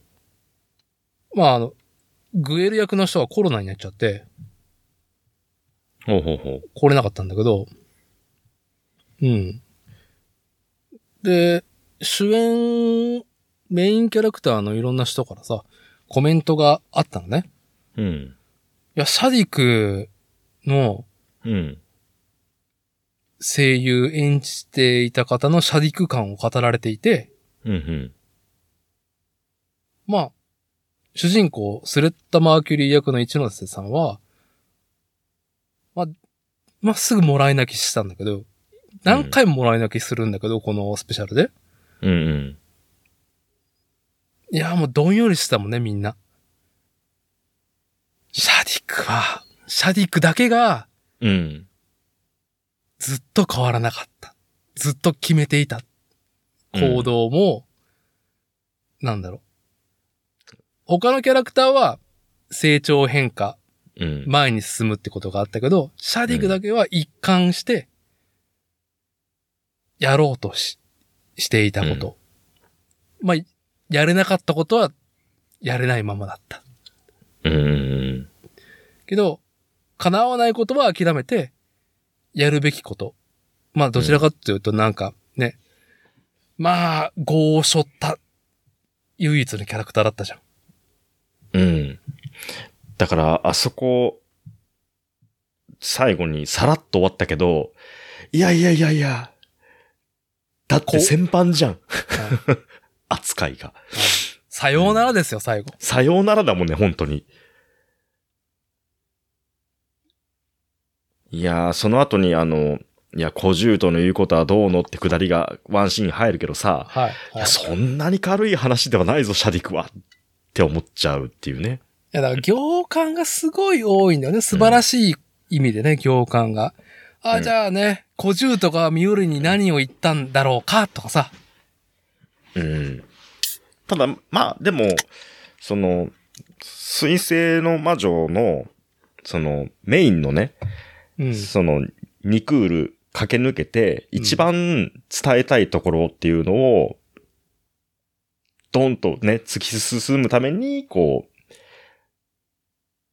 まあそこはあえてそういう風で終わってくれたっていうところではありがとうとは思いますけどね。はい。うん。だから前、まあ、まこっちさんとの収録で前やった時にね、まあ、アスティカシア学園メスガキ四天王でキャッキャしながらも、まあ、こっちがシャディクの株が上がったっていうね、うん。22話を見てか。うん。21話か。あの、グエルとのね、うん。一戦ね。一戦ね。うん。ああ、そうかってね、思ったけど、なるほどねっていうぐらいだったけど、最終回で、うん。もう爆上がりで、うん。ああ、ちょっとミカエリス買ってこようみたいなね。プラモデル。ミカエリス、そう、僕も買いましたもん。爆上がりして、そう。やっぱり、ね、あのシーンで交わったあの2機は手元にあるべきだと思って、ミカエリス最初見たとき、これは変わんだろうなと思ってたけど、そうん。う。もう、まあ、すぐ買い、買ったよ、ホビーゾンで。もう、それこそ。いやー、ミカエリスとシャディクガールズね、一式揃えてえわっていうね、どっちかで。ってうん思うぐらい。いやー、シャディクはさ、すごく基本的に、なんだろう、ヘイとかさ、いろんな意味でこう、溜まるキャラクター性だったじゃん。うんうんうんまあ前半はね、あの、チャラい感じうん。うんで、女のために決闘するのはお前ぐらいだろう。うってね、グエルに言われるぐらい。うんうん。で、で俺たちのミカネうん。と、あれ？みたいな。おみ、ミカネとどういうっていう感じからの、どういう、お、つって。どういうっていうところからの、あの、シャディクガールですよ。うんうん。お前って、お前ってなってたら、どんだけのものを背負ってたんだっていううね。ん。で、最初から何も変わってないっていうね。うん。やろうとしてたことは。すごかった。。すごかった。だからその最後までね、一番最後それを成し遂げられなくかった時の覚悟までちゃんとね、鼻からこう決めてたっていうところがね、一貫してるよなっていうね。そうそうそうまあ、あれをね、さらって終わってくれなかったら多分ね、もうあの、まあ、ペロスケさんではないですけど、はい。ねだから新規コンテンツの摂取は無理だってなっちゃってた。耐えられないっつって。いや、これは、これは素晴らしい養分たっぷりですよ。いや、シャディクの話になったけど、個人的にやっぱシャディクはね、いや、シャディク最後ミカエレスもう一回乗るんかっていう浅い考えがあったんだけど、うんうん。そんなもんじゃなかったね。そんな、うんそんなことではなかった。うんうん。いや、もうね、結局、留置されたまんま、シャディクが、アーレア役タエストってね、うん。言うじゃないですか。いますね。はい。最後投げられたと。うん。あのー第1話のね、決闘委員会の時の、時と、ね、いやー、上手になんかな、こう、まあ、第1話と最終回っていうのが、いろんな、こう、対比がね。対比だったりとか、うーん、変わっているもの、変わってないものっていうものをすごく見せつけてくるから、1話と、うんうん。いやうん。シャディクね。うん。まあ僕は、結局、まあスレッタ、うん。スレッタを、まあ前の収録でも話したけど、まあ俺、おしん直撃世代じゃないんだけど、NHK の朝ドラのおしんね。うんうん。苦労ばっかりさせられる少女の話ね。うん田舎で。うん。もう、おしんを見ていたあの当時の日本国民の感情を僕はスレッタ・マーキュリーに抱いてたんだなっていうのを途中で。なるほどね。お、お、おしんをつなげてきたね。おしん。うんいや、僕は本当に何回も見てんで、うんやっぱり、いや、まあ、まこいさんね、暇があったら、暇があったで間があったら、1話、2話、3話のスレッタ見てくださいよ。うん。いや、いい子だよ、変わらず。うんうんあんなに他人と目を合わせれなかった、ね、うん。田舎からやってきた子ですよ。うん。同世代のね、人と話したこともないっていう。うんあだ、あだ、あだ、あだ、あだ、あだでした、みたいな感じだったじゃないですか。うん。うん。ああ、こういう風に来たかって言って、第1話で衝撃受けたんだけど、めっちゃ新しいし、すげえ玉で来たな、今回のガンダムの主人公と思ったんですけど、うんうん。もう最終、いや、あれですよ。瓦礫を拾ってる時のスレッタあたりぐらいから、ああ、そうですね。うん。トマト配り始めたところからね。はい。ああ何気にあのー今日、あのー収録始まる前に寝落ちしたっていう話はいしてたじゃないですか。うん。で、目覚めに一回、ちょっと祝福を聞いておこうと思って。夜遊びの。そうそうそうそう。で、僕ね、初めて、その、YouTube のオフィシャルムのやつを見たんですよ。ああ、はい。だから、はいい、いつも、その、オープニングのところまでしか僕は聞いた、聞いてなかったんで、うん、うん。初めてフルで見見て聞いた、視聴したんですけど、はい。あのね、泣きそうになっちゃって。いや、そうなんだよ。うん夜遊びの、あの、フル2番？うん。いや今回の主題歌全部そうなんだけど、めっちゃ2番に入ると転調が入るから、うん。まあ今時のトレンドなんだと思うんだけど、すごい転調するじゃん。うんうん。あの転調のところで語ってること？うん。ちょ、もう本当に、あーって。うん。いや、俺、だから、その、シュタインズゲートみたいに、うん。シュタインズゲートってうん。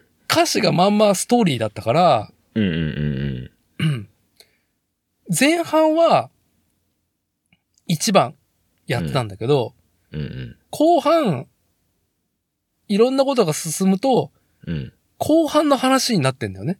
うんうんうんに、その構造に、うーわってなったし、うん。うんうん。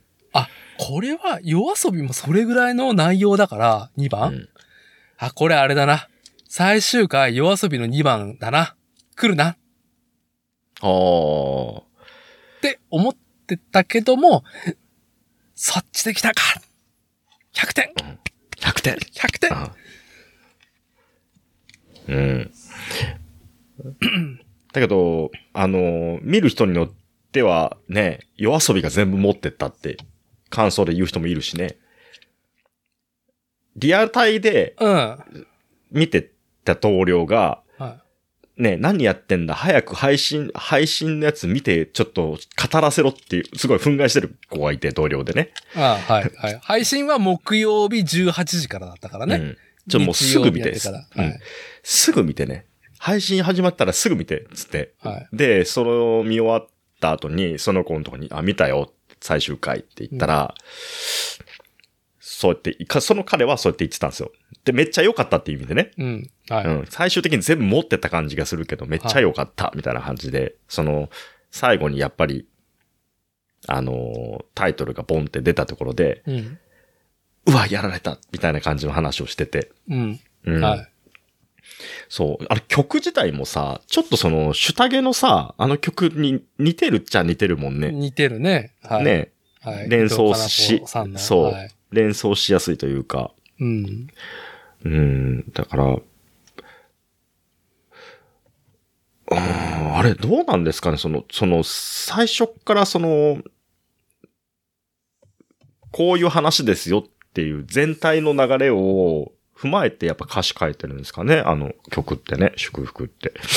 まあ、夜遊びっていうユニットが小説、原作小説を楽曲にするっていうテーマでやってるユニットで、あ、そういうことか。夜遊び自体がね。ああ。で、今回は水星の魔女の、まあ、原作、原作小説じゃないな、プロローグの小説を書いている、うん。、で、まあ、今回のシリーズ構成だったりとか脚本書いている、もうベテランアニメーターの一人です。大河内一郎さんうん。が書いてるんだよね、小説を。夜遊びの楽曲のための、うーん、アニメ作品で、水星の魔女のアニメで言うと、プロローグと第1話の間の水星の話ううんうんうんん。主人公とエアリアルの関係性だったりを、うん。うん。こう、読み取れる世界観がさらに深まる？英語水星の話ってのはあの、夜遊びの原作小説でしか描かれてないから、うんうんうん。水星の魔女って言いながらね。うんうん。うん。まあ、あそこにさ、書いてあることを、なんか、ツイッター情報だから本当かどうかわかんないけど、脚本決まってねえみたいな噂はあったんだけど、うん。あれに書いてあることが一貫してるから、ストーリーうん。ミスリードもちょっとあったけどね、もちろん。プロスベーラーがやっぱ、その、皆の仇が取れるって、こう、語る話だったりとか。うんうん。でも、冒頭でやっぱりスレッタが、うん、スペバー二つだけじゃなくて、欲張りだからいっぱい欲しいのっていうことを、あの原作小説で書いてあって、うん。体現してるじゃん、最初。うん。うんうん。まあ、き、決まってたか決まってないかはわかんないけど、うん。ブレてない。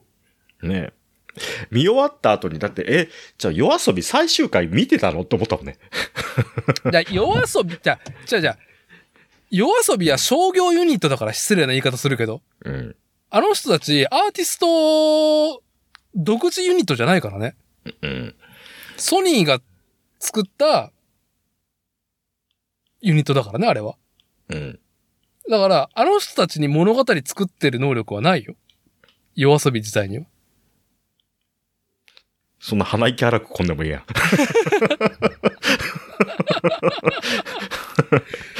うん。すいません。あの、ついついね。いや、それぐらい熱く、熱い。ねえ。この喋り出す前に鼻の穴が膨らむのが見えましたよ。ウェブがカメラ越しにうん。失礼を見ました。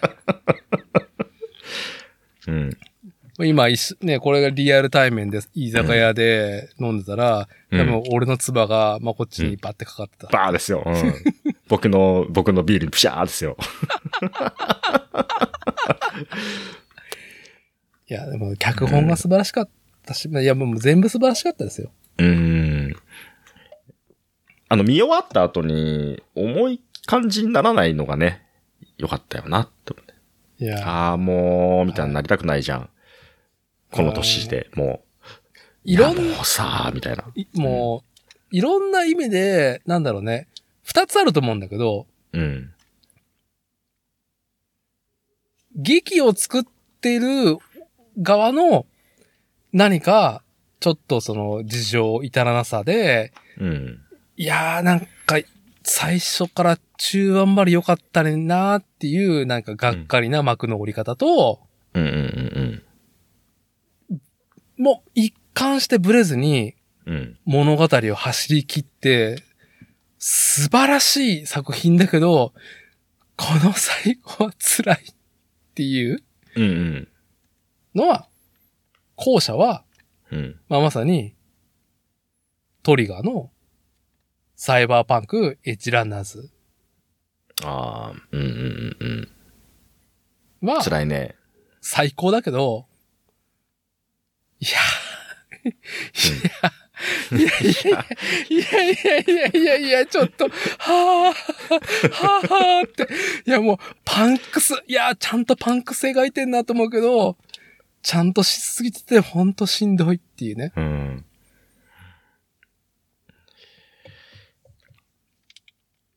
まあでも今回、あのーなんだろう。あれですよ。あのー最終回でさ、うん。アーシアンのえ描写がちょっと最後入るじゃないですか。ちょっとね。はい。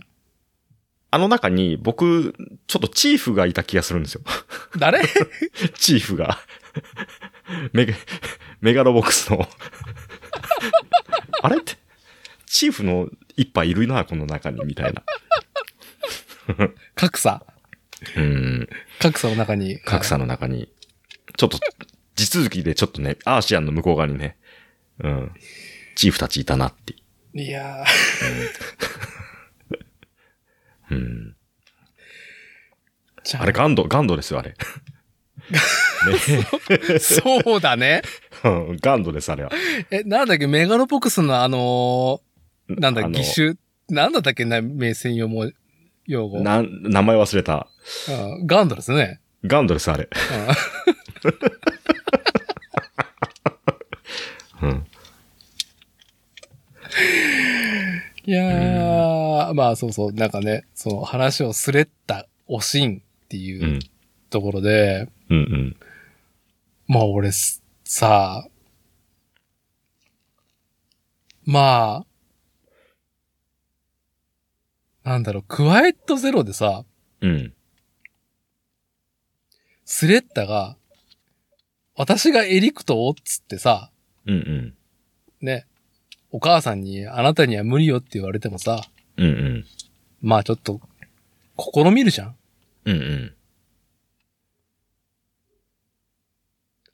で、ね、もう、息が上がって朦朧とした時に、うん。来るじゃないですか。来ますね。もう、あの、な、まあ僕は、あの、強化人士4号のテーマ曲っていう風につけてるんですけど、うん。もうあれが流れた瞬間に号泣ですよ。もう、はっはっはっこれそこでやっと俺のスコアがめっちゃ上がったみたいな。はっはっはって。ね。あの、強化人士4号のテーマがね、てーんてーてーんって入って、もうなんか、はぁって、あれ抜群のタイミングでしたね、でもね。抜、抜群で、うん。ねまあ、4号から謝罪を受けるじゃん、スレッタが。うんうんうんもう、あん時が、あれが、もうやっぱり、ね、4号にフューチャーした回ってのは、4話、5話、6話だから、うん。全然あの時のスレッタら、おわおわおわって言ってる時の4話スレッタだから、うん。うんうんうんでも、すごく、キーになる話だったじゃん。待ち合わせ。うん。うんうんうんうん。僕が離脱した回ですよね。一旦ね、一旦離脱した。辛すぎて、この、そうそうそうそう。この話あれかみたいになって。うん。消えたって。ハッピーバースデー、ハッピーバースデー to you. まあね、ガンダムだなと思いましたけど、私は。いや、あれ、あそこを経ての、あの一件を経ての、ね、うん。4号に取材を受けた時のスレッタが、まっすぐうん。4号を見ながらの、うん。そんなことないですっていう、あの、いいえうんいいえっていうのに、うんもう、もう、なんだろう、最終話第1回の、あれですね、ダム決壊ですね。ダム決壊しました、あそこで。うん。うんいやー、あの、繰り返しね、あの、いいえっていう、いいえ、いいえって、あの、2回目でね、2回目のいいえでね、はいもらうよね。あれは、もらうよね。もらう、ももらうな。もらうわ。うん。いや、いろんなね、その、データストームだったりとか、パーメット粒子に関しては、うん。なんかその、ね、ガンダムうるさい人たちは、そのやっぱ、うんその、論理が立たないと SF だけどね、うんうん。うるさいんですよ。うん。でも全部明かしたらしょうがないんですよ。うん。ね。みんなよくわかんないびっくりテクノロジーなんですよ。パーメットとデータストームは。うん。あ、まあ、そこで、4号が来てくれたのは、うん。ね。一緒にハーハーで、ハーハーできたってことですよね。だから、ハーハー言って強くなる。ハーハー言ってスコア上げる。ね。そのハーハー仲間が来たっていう。そう、4いうことですよね号がなんかそれっぽいね、オールドアーカイブがね、入ってるからみたいな。もうそれで十分、説明は。説明十分。うん、それであの子と一緒だうん、かなみたいな感じで、もう十分うん、オッケーオッケー。もうそ、わかった。続けて、続けて。オッケーオッケーみたいなね。また続けて。うん。とりあえず君は今ここに来た。わかった。つって。うん、続けてくれるからもう。最高、最高、うんまあ最高は、でもね。うん。はい。元気玉だから、あれ、最後。元気玉でしたね。元気玉。ね。もうね、何も殺傷せずに終わるっていうね。うん。まあね、やっぱさ、水星の魔女ってね、その魔女はガンダムを狩るですよ。魔女と魔法の話だからってね。ぴったりやんか、こうこの説得力みたいな。うんうん。ああ、そうね。ぴったりですよ。ぴったりですね。うん。ぴったりで。すよ。うん。あね、もう本当に、魔法の、魔法。いや、まあ、やっぱね、魔法、剣より魔法ですよ。ね。俺たちはエルデンリングでそれを知ったじゃないですか。ね。ほら。ね、青い薬ねぐいぐい飲みながら、チュインチュインチュインチュインってやってれば、あ、こうも簡単にっつって。うん。ね。そうですよ。ラダンよりラニですよ。ラダンよりラニーだな。ちょっとこの話が長くなるからラニーの話はね、ちょっと、うんはい、戻しますけど。うん。やっぱスレッタの、あ俺買っちゃったもん。ん？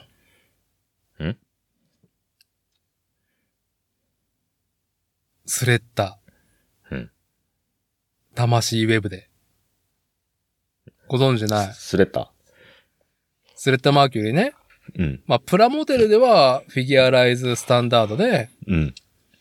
発売されていて、もう超絶ね、スレッタが作れて、うんまあ、プラモデルとしても、美少女プラモとしてもすごい出来で、うんうん。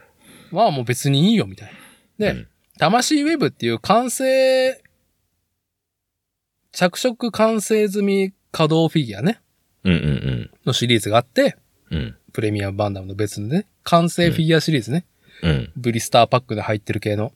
うんうんうん。あれの、あ、何？スレッタが出んの？スレッタ出てた。出てたの？全然。スレッタとミオリーネも出てたのかな？あ、そうなんだ。出てたの。でも、いらないじゃん。別に、プラプラ、プラ持ってるから。うんうんうん。でも、やっぱスレッああ、はいはいはいはいはい。スレッタのさ、やっぱりその、ホルダーじゃなくなった白じゃない一般制服になってからのスレッタにやっぱ肝があるから、うんうんうんうん。あー、ミオリの線の格好な、タイツだし、合わねえしな、みたいなね。うんうん。うん、塗るのも大変だなって思ってて、うん。そしたらまさかの、なんと20話、19話ぐらい終わったぐらいに、うん。魂ウェブで、スレッタ・マーキュリー、一般制服バージョン発売。うん。またか、表情もいい表情がいっぱいついてるんですよ。うん。プラモにはない。で、なんだろう、校内を走る、なんか、電動スクーターみたいなのもついてるし。うんうん。まあ、何よりも、やっぱ一般制服の時のスレッタ・マーキュリーのあ歩みに俺たちはグッと来てるから、うん。予約しちゃったね。はい9000円ぐらいするなってマジか行くね行く。行くねで、も、電動スクーターとハロンもついてくるよ。いやー、行くなマジかあこれは一、般制服でもいいよね。一般制服の方がいいよね。グッとくるよ一般制服の、う。うんんうん。ペタラと一緒に走ってる時のスレッタですよ。あから、からのですよ。ー、まずいなからの、スレッタ・マーキュリーですよ。いやー。はい。見た直して。主人公がね、うん超主人公だったっていう。なんか今回素晴らしいなっていう、うんその、なんか、いろんな要素のいいことしては、うん。まあ、昨今話題のさ、ジェンダーの話じゃん。ふんふん。ね。ジェンダーの多様性の話じゃん。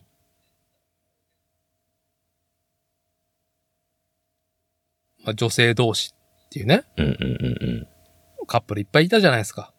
うん。うん。きっとあそこも繋がってんだろうなっていうところも、まあ見受けられたんですけど、うんうん。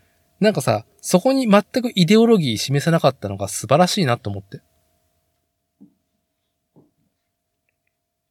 お、というと？んどう、どういうことですか？うん。なんか、うん。この世界は私たち女が作っていくみたいなイイデオロギーとかさ、うんうん。うん。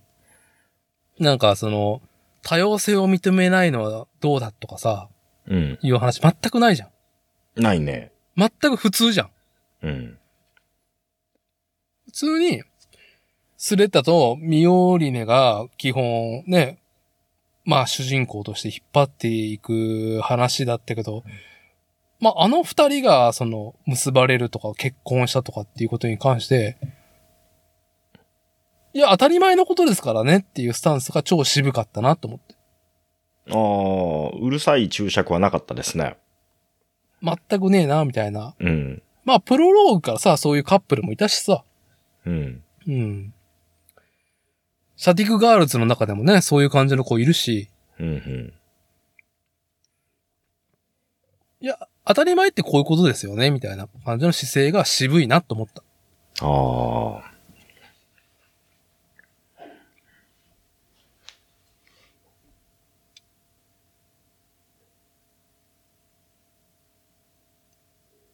なるほどね。そういえば、最、最後の一番最後最終話のうん。一番最後に、あのー曲が終わった後にバーンと一枚のね、その絵が出るじゃないですか。はい。あれ見たときに、ああ、そういえばそうだったなって思いましたけどね。あそうそうそう。劇場でもね、指輪は出てたけど、うん。注視すれば見れるんだけどね。うんうん。でもなんかさ、ああ、そうだねっていうぐらいで、うん。おお、そこに、ゆり込んで終わったパチパチとか、全然ないもんね。うん。そういや、そうだったなと思って。うん。さりげねえなっていう感じ。そんなことにも、なんか、いや、もっともっとなんか、こう、示すことだったりとか、伝えたいこととか、なんか、そこが強烈だったから。ね。うん。いやいや、魂ウェブの、スレッタ、まずいなー、表情まずいでしょ。まずいですね。ホルダーのうん。白いバージョン元々のオリジナルうん。のうん。SSG フィギュアうん。の表情も最高だったんだけど、いやまあ追加されてまた表情が。最高だな。いいですね。電動スクーターとハロナッツのセットアップも最高でしょ？いいね。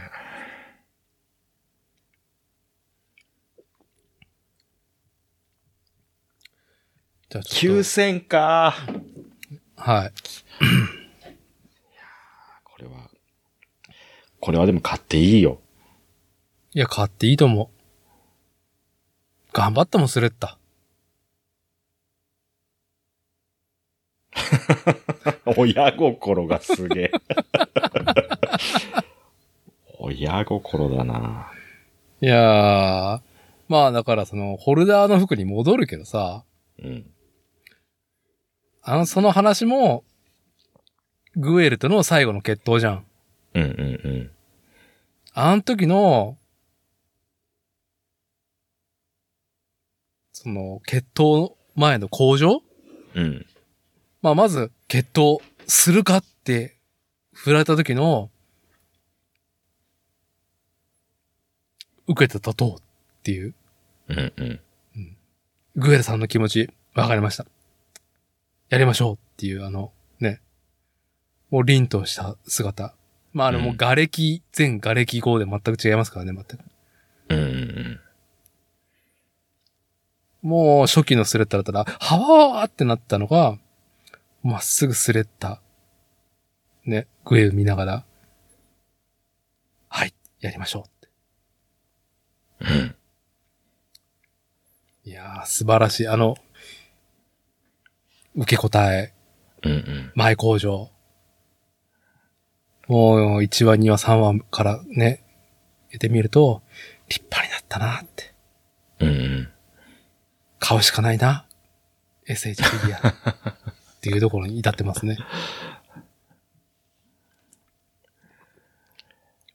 いやまあちょっと切り口いろいろあるんですけども、あの、前回まこっちさんと話題にしうんたうん、メスガキ四天王のその後、フィナーレ。ー。うん。いや、セセリアさん、まあそっち行きますか。セセリアさんはまだ、ね、懲らしめ棒を叩ける段階ではないですね。いやー。強えなセセリア、セセリアさんうのん。伸びしろ？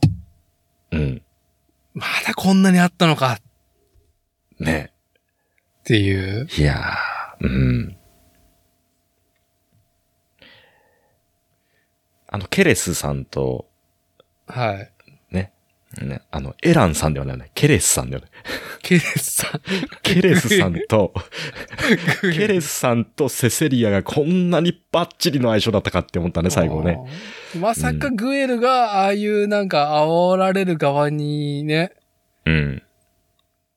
いじめられる方に行くとはね、つゆとも思えなかったよね、水星の魔女。始まってから。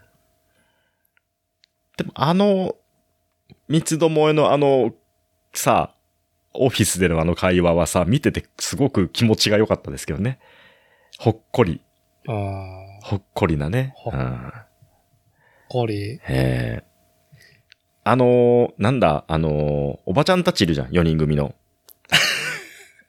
あの、剣、剣、ね、ベルセルクの剣族みたいな。竹本ピアノね。でしょ？竹本ピアノ。うん竹本ピアノ。で、あの人たち、ちょっとあの、ウォーハンマーぐらいのさ、うん。あのーサイズ感でさ、4つ並べたいよね。ど、どっちで？竹本ピアノ、まあ本当 CEO としてやってる時に4人がいいのか、うん。それとあのも、お茶会やってる方？お茶会じゃない方。CEO やってる頃の方。新しい風吹いたわね、の頃うん。そう。あれで、あの、ウォーファンマーぐらいのサイズで欲しいよな。うん。下出るで塗りたい。下で塗りたい。うん。実はすげえいい表情してるなと思って。いい顔してんなと思ったもん。なんかやっぱすごいのがさ、うん。なんか、断罪されるべきキャラクターとか、断罪したいキャラクターってのはやっぱ生まれるじゃん。うんうん。でもミオリネ、ミオリネが最後言った一言、それぞれの正しさがある論うん。を肯定するのであればっていう物語性もあって、うん。誰も断罪されてねえんだよね。されてないね。だってお茶会してるもんね、最後ね。最後。うん。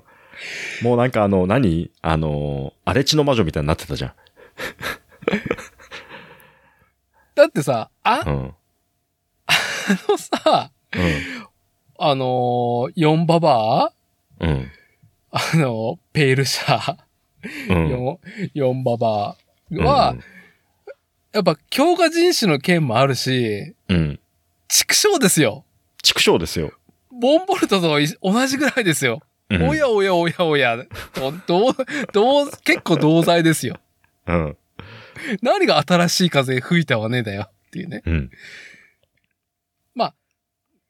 僕は結構、あの、議会連合とうんうん。宇宙議議会連合と、あの4番バーに鉄槌が降りて何か流因が降りるような劇なのかなってちょっと思ったのね。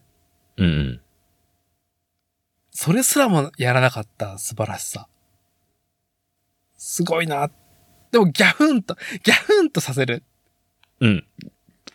ギャフン程度で終わらせるっていうね。そう、ギャフンぐらいで。そう。いやだからは、話の、はい。あのーメインのその、テーマっていうか、それはそこじゃないっていうね。そこで、あはいうん。だから、あの、お茶会のシーンは必要だったんだよね。そうだね。うん。そう。はい。まあ、笑えるところでもあるし、うん。うん、あの、この今回の劇がうんどういう姿勢なのかっていうのが、はい。うん。まあ、メスガキ四天王の話だけど、うん。まあ、フェルシーちゃんの話がしたいから、後でするけど、うんうん。あのまさか、まさかで、ですよ。うん。ガンダム中の人、エリクト、もう若干メスガキサイドにいるんじゃないかっていう風に、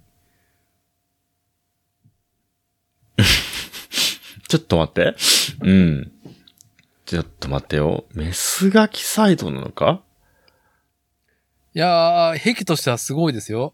うん。今回。だって、エリクトさんさ、あのメインの劇中では、ね、実年齢は24、5歳じゃん。うん。で、僕っ子ですよ。うんうんうん。だから、機械の中にいる姿は、幼女、ロリババア、僕っ子、うん。うん。あとなんかちょっと、煽りはしないけど上から目線。うん。大人だからね。うん。実年齢は。うんうんうん。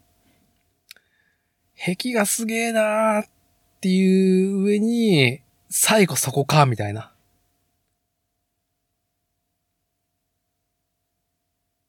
もう28歳ですよ。うん。劇の最後では。うんうん。で、僕っ子ですよ、まだ。あんな姿になっても。いや、すごい壁ぶっ込んできたなーみたいな。実体がねえからな、実体が。あの、僕、こう。カモフラージュされたな。隠れ緑だな、完全にあれは。そう。いやー、でうんも今回の主人公機、うん。ガンダムエアリアルがまさかの僕っ子だったっていうね。うん。衝撃。うん。メガタっていうことでもね、まあまあなんかすごくエキセントリックなのに、僕っ子かよさらにみたいなっていう。さらに乗っかっていた。こ、来いうん来いよ裏ドラ、裏ドラ来た、裏ドラ。はあ、メスガキね。いやいや、フェルシーちゃん。あれ？でもメスの、さでもダーティーのそのメスガキの論でいくとさ、はい。あの、ペイルのあの、4ババアもメスガキロジックガキじゃないから、もう。ガキじゃないガキじゃないから。ガキじゃないけど、あ若かりし頃はひどかったと思うけど、あの連中。はい。メスガキではないけど、懲らしめられてるよ、最後。でもあのさ、あの、あのさ、あの、レレザボアドックスって見ました？見たことあります？い映画、やタランティーノ。見た見たけど全然覚えがない。あれさ、レザボアドックスじゃなかったっけな？その、一番最初にさ、冒頭になんかこう、4人でテーブル囲んで、うん。なんか朝食だったかランチだったか忘れちゃいましたけど、はなんかこう食事をしてるんですよ。い。うん。で、何気ない、こう普通の会話してるんだけど、こう、本当にさ、こう、やばいことやる人たち、そういうやばいことやる話をしてるんだけど、普通に食事しながらこう、日常会話してるような感じで、うん。やべえ話してる。はで、本当にやべえ人たちって、だからもうそういう、それが当たり前だから、うんそういうシーンが、まあ成り立ってるんだけど、あのね、ペールの4ババアは、あのお茶会のシーンを見たときに、そう、レザーボアドックスの最初のあの、シーンをちょっと連想したんですよ。い。なるほどね。こいつらまだ終わってねえなっていう。こっからまだ始まんぞってレザーボードックス的な何かが、みたいな。またゼロからやるぞこいつらは、みたいな。はい、はい。うん。あれはね、そうだ。では、メスガキではないね。懲らしめきれてないもんな。こらしめ、うんはい。少年が腐ってる。腐ったままだ、あれ。やっぱ防犯マンにするべきだよ。ああ。塗りたい。いいシワが入モールドがすごいもんだって。ホールドがすごいね。うん。で、うん竹本ピアノ的な、あのね、なんだろう、ワンピースというか全身タイツ的なやつ？うん。の、なシワと、あの、なんだろうね、針のコントラストね。今度、ああ、いいですね。はい。いや、すこんなに4ババアで引っ張るとは思わなかったなっていう。うん。だってさ、だってさ、もう、ぼ一番最初に出てきた時からさ、こいつらが一番やべえやつじゃんって。ねそういう感じで出てきててさまあ、そうだね。はい。うん。はい。で、最終的にさ、どういう制裁が下るんだろうっていうのはさ、うんなんとなくね、制裁、まあどういう落としどころつけるんだろうと思ってたらお茶会だよ、最後。はい、素晴らしいですよ。うん。いや、いいですよ。うん。そう、だから、前回収録した時、まだまほちさんが23話を見てなかったじゃん。うん、見てなかったですね。うん。まあ、どうしてそうなったっていうね、兄弟対決でしたけど、うんうん。いや、行ったなと思ったでしょ。グエルい、いや、フラグ、フラグ、フラグ、フラグが忙しいっていう風になってたじゃん。うんうん。もう。で、ビームサーベル、オフですよ。うん。はぁで、うん。最高な作画のね、幼少期フラッシュバックですよ。開校の。うんうんうん。なんて切ないストーリーなんだって思ったじゃん。グエル。うん。グエル自宅。グエルね。うん。ここでまださ、まし、まさかフェルシーさんですよ。うんうんうん。あの、ポンポン玉ね。消火剤なのか何かをね。そう。うん。本当に怒ってたからね、あの時フェルシーちゃん。いや、いいですね。いい、いい表情でしたね、あれはね。あれは。うん。いや、まさか、こういう立ち位置に来るとは思わなかったですよ。うん。メスガキじゃないもん。まさかの脱メスガキだもん。ああ、脱メスガキでしたね。うんうんフェルシーさんですよ。そうね。うん。フェルシーさんですよ。もうびっくり、びっくりしたあの、。フェルシーさんが、あのーね、飛び出してから、現場に到着するまで長かったなと思ったけどね。遠かったのかなおーようやく来たな。はえんだ、シュバルゼッテとディランザが。えれえ時間かかったなと思ったけどね。うん。まあ、あの、あの話は、そのね、グエルのそのやつもそうだし、フェルシーのそれもそうだけど、何よりも、もうラウダこのバカチンガだったからね。だから、もうね、あの、要所要所で、全部あいつのせいだって切れるやつは、もうダメ。じゃあいや、いうんやいやいや、それ、その話の流れだと、お、お宅の会社のね、あのー、人事的な話になるから、まあ、それ後で聞くから、オフレコードで。うん。いや、これね、じゃ、あの、だからさ、なんだろう。いい、いいコントラストになってんですよね。だからその水星の魔女のうん。みんなのね、それぞれの正義があるよっていうところに対しての、まあ一個のコントラストだと思えばね、うん。いいキャラクターなんだけど、は振り幅があって。い。うん。うん。そんな彼にもねっていうと、だからもうその、なんだろう、その事前にさ、そういう風に彼が、ラウダがなってしまう、うん。その考え方のさ、うん。その、なんていうのか、見せ方が、やっぱりちょっとね、腹が立ちすぎたっていうね。全部あいつのせいだが、コロッと変わっとるやんか、お前っていう。全部お前だからな、それって思った。全部お前。いや、本当に22話で、え、そこ？みたいな。22話か21話で。あれ？そうみたいな。矛先が？いやー、でもさ、いるからね、本当に。うんそういう人。、いるし、いや、うん上手だなと思う、ああいう風にうん。話をね。そう。煽られ、もう、ちゃんと煽られましたよ、僕も。煽られてやりましたよ。いやーでもね、うんた、ただただグエル・ジュダークのチンコのデカさを見つけられたなっていう。ああ、チンコはでけえよ。でかいね。でかい。幼少期、幼少期からチンコでけえよ、あいつは。うん。もうあのね、乗るなの一言のね、あの感情のね、はい。ああ、そこですよ。グエルさんはやっぱり。うん。はいああ。あそこにフェル、フェルシー来んかったらもう終わっとったね。終わったね。うん。一つの悲しい事故だったね。そしたら。いや、悲しい事故というか、まあ、あまりにも悲劇が過ぎるだろうって。多分、多分、富野監督だったらあそこで殺してた。平気ね、で殺してた。ほんとダメ。あそこで殺しちゃダメ。うんあそこで殺したらほんとダメ。続いちゃうから、そしたら。うん。連鎖が。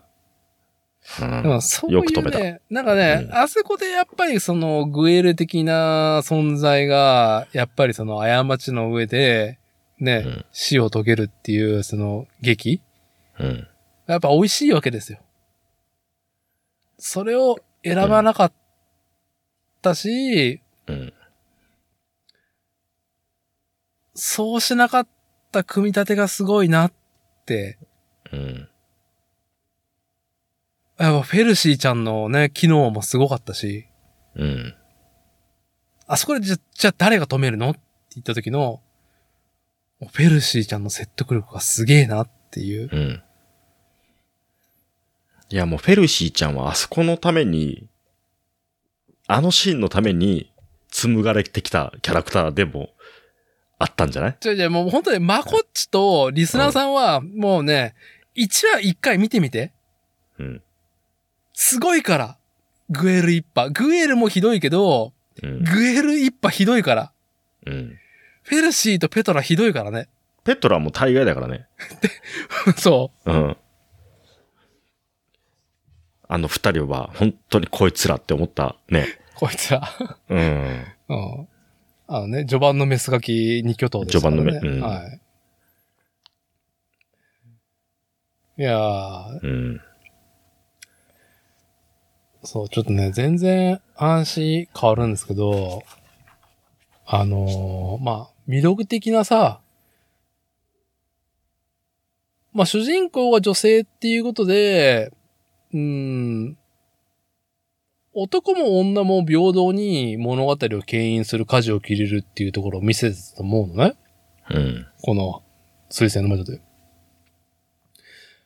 やっぱなんか、ね、グエルって、まさにさ、チンコじゃん。うん。チンコのデカさをちょっと赤いけどね。何を言ってるさっき。毛の話だろ、それは。うん。関口博士の部分がちょっと赤いけど。じゃあ、あの、勝手につぼらんでください。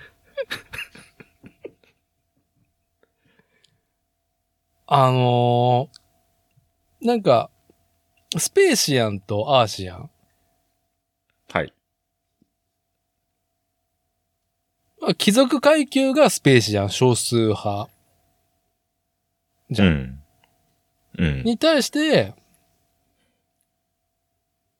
そこを支える、搾取される側としての貧困層のアーシアン、地球側じゃん。うん。いや、めちゃくちゃ、なんか団地ヤンキー感があるなって思いながら見てて、すごいいいなと思ったのね。うん。うん。で、まあ、まこちさんとね、いろいろ話していく中で、僕は再三癖の一つに、まあ、ギャルうん。よりかヤンキーだっていう話をオ、タクに、うん。話をしてたじゃないですか。オタクに優しいヤンキそう、オタクに、オタクに優しいヤンキーね。うん地球量も含めて、アーシアン、ー。うん。ヤンキー感の描写がすごかったなっていうところで。うーん。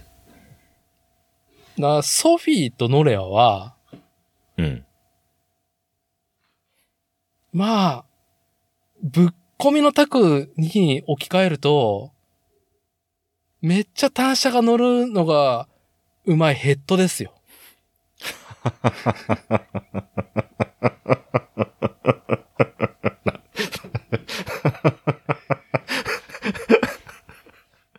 置き換えなるて、ほどね。ぶっ込みのタクに、あのね、その女性ではなくって、その、うんねポジション的に言ったらいるでしょ、あの二人。いるね。ヤンキー漫画に。うんうん。二人ともわかるわ、かる。うん。二人とも単車単車に乗るのはうまかった、確かに。い。うまいし、喧嘩も超強い。うん。単車に乗せられてたけどね。まあね。まあね、どこ、どこかね。うんどこかね。限界。うん。うんうん。うん。でもね、限界の先にね、ねうんこう、いけるヘッドと、副長はう、ん。やっぱそのなヘッドうんをね、こう、支えてたけど、ヘッド不在になってからの情緒不安感も含めて、すっげえヤンキー漫画だなバッドラック、バッドラックとダンスっちまったですね。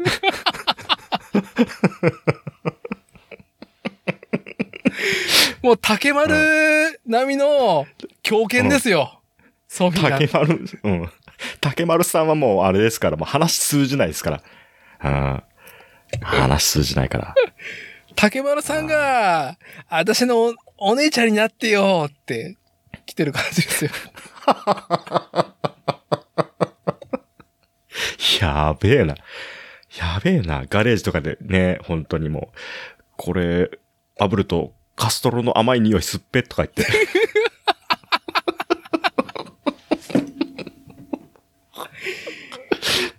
いやー、ほんねもうね、メカニックもそういう感じに見えてきちゃうね。でしょだから地球量も、その、うんヤンキーっていう総くくりにするとあれだけど、まあ僕も工業高校に行ってたから、うんなんか感じる嗅覚かもしれないんですけど、うん。やっぱさ、大くくりで例えばさ、男子高工業高校とかさ、まあなんか、ワールドソークスみたいなイメージ、目目立つやつがいるとね。うんうん。でもさ、そういうなんか特殊な環境で、なんか、面倒見がいいやつとかいるじゃん。うんうんうん。ニカネーですよ。うん。ヤンキーの中にいるでしょ、ああいう人。いるね。いるわ。いるいる。うん。ああ。ああ、そうきた。いや、そっちから解釈すると、だいぶ味わい違うね、ニカね。で、うん。ね、ニカネーはすげえ、ね、あ、なんか怖いと思ってた人たちだけど、すごくなんか、この人ってね、なるけど、すぐ横にポンポン頭のチュチュがいて、うんもうそいつは狂犬でしかないみたいな。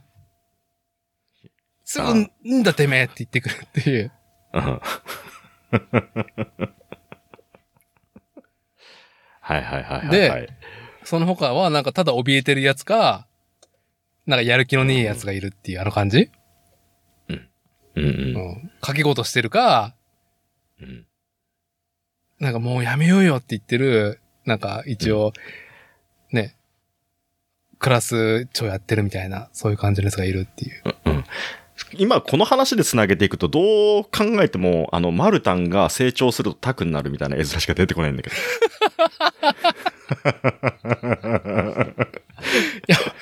いやー、マルタンは伸びたよ伸びた伸びた。だってマル、タンが梨つけたからさ、うん。マルタンが生足にペディキュア塗って梨をつけてきた。梨をつけたって言っても泣いてただけだけどね。そうそうダッシュをつけてきた。そうですよ。でもさ、ぶっ込みのタクで言ったらタクもそうじゃん。別に、タク自体は別に何もできたわけじゃないけど、そうそうそうそ何もできなさすぎるがゆえに、なんかああいうね、こう、ち中立っていうものになれたっていう。う。うん。ふ、懐に入っていけるっていうかね。そう。うん。うんうん。だからやっぱ、やっぱり僕はやっぱね、なるほど面白いな、こううん。ソフィーとノレア、やっぱね、オタクに優しいヤンキー愛好家としては、やっぱね、ソフィーとノレア、フォルドの夜明け、ね、ガチ、フォルドの夜明け、あ、あ、あ、あの、あの、少年院にも何度も出入りしている奴らがいるという、あの学、男子校、フォルドの夜明けの、みたいな、ヘッド、と副ヘッドみたいな。フォールドの夜明け確かにもうチーム名にしか聞こえなくなってくんね。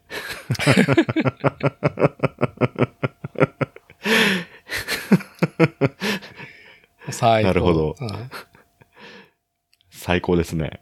この解釈はなかったですね。心地がいいね。はい。まあ、ヘッド、ソフィーがめちゃはいむちゃくちゃで、まあ、やれやれっつって、副ヘッド、ノレアがついてるっていう感じが、うんあヤンキーだなーっていうことを、ちょっとね、うん、物語が閉まった、閉まるか閉まらないかのためにちょっと再認識しましたね。え、ちょっと待って、やっぱ、ということはやっぱソフィーは竹丸って話になって、メスガキじゃなくて竹丸だったって話になってくる。いや、ソフィーはね、狂犬だったからね。ソフィー狂犬ですね。ちょ、ちょ、あ、まあ、竹丸より喋るけどね。うん。大変そうね。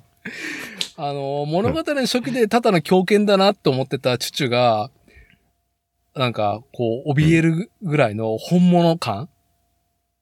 うん。本物の狂犬感？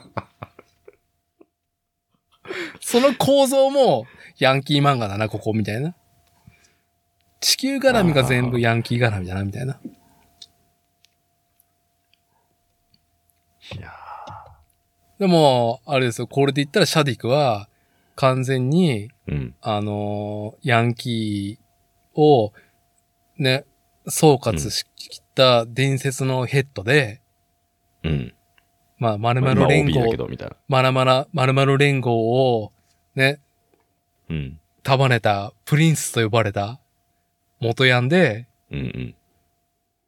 今は、まあ、商業ヤクザっていううんうん。ところが、まあ、なんか、見たことあるな、この図式みたいな。はハングルとあ。か、ガレ、ガレージにいる人ね。ガレージもっと上だな。いや、もっと上だよ、ももっっと、もっと上だよ。うん。なんかあの、単車はから降りて車乗って、もうあの、ね、うん。面倒見てる人いるいるじゃないですか。はい、はい。そのさらに上ね。そのさら、さらに上。はい。たまに、あのーなんだろう、ビップカーの後部座席から降りてくる人。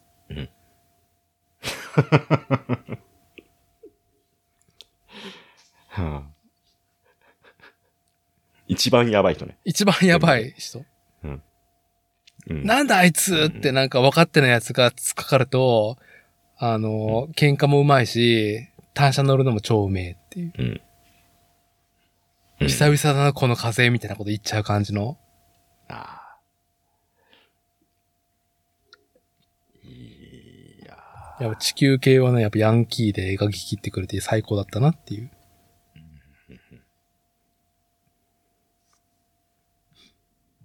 生ごちさんの時になんか壁に刺さったものはないんですか？え？壁に刺さったものか。いや、今のヤンキーの話が刺さったな。アーシアンヤンキー論。うん。うん。最終回見て、その、まあ、一通りね、話が、こう、収束していく中で、うん。やっぱりこう見てて、心地いいキャラクターだったのはチュチュだったから、うん。うん。いやー、いい顔してるなと思って。ね。いいねチュチュうんンヤンキー顔で終わったよね。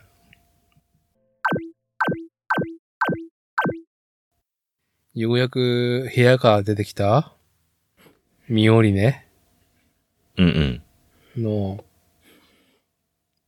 あの、クラゲヘアがぼさついてる感じと、キャミソールの、から伺える予想以上にチッパイだなっていうところに最高だったなとかさ。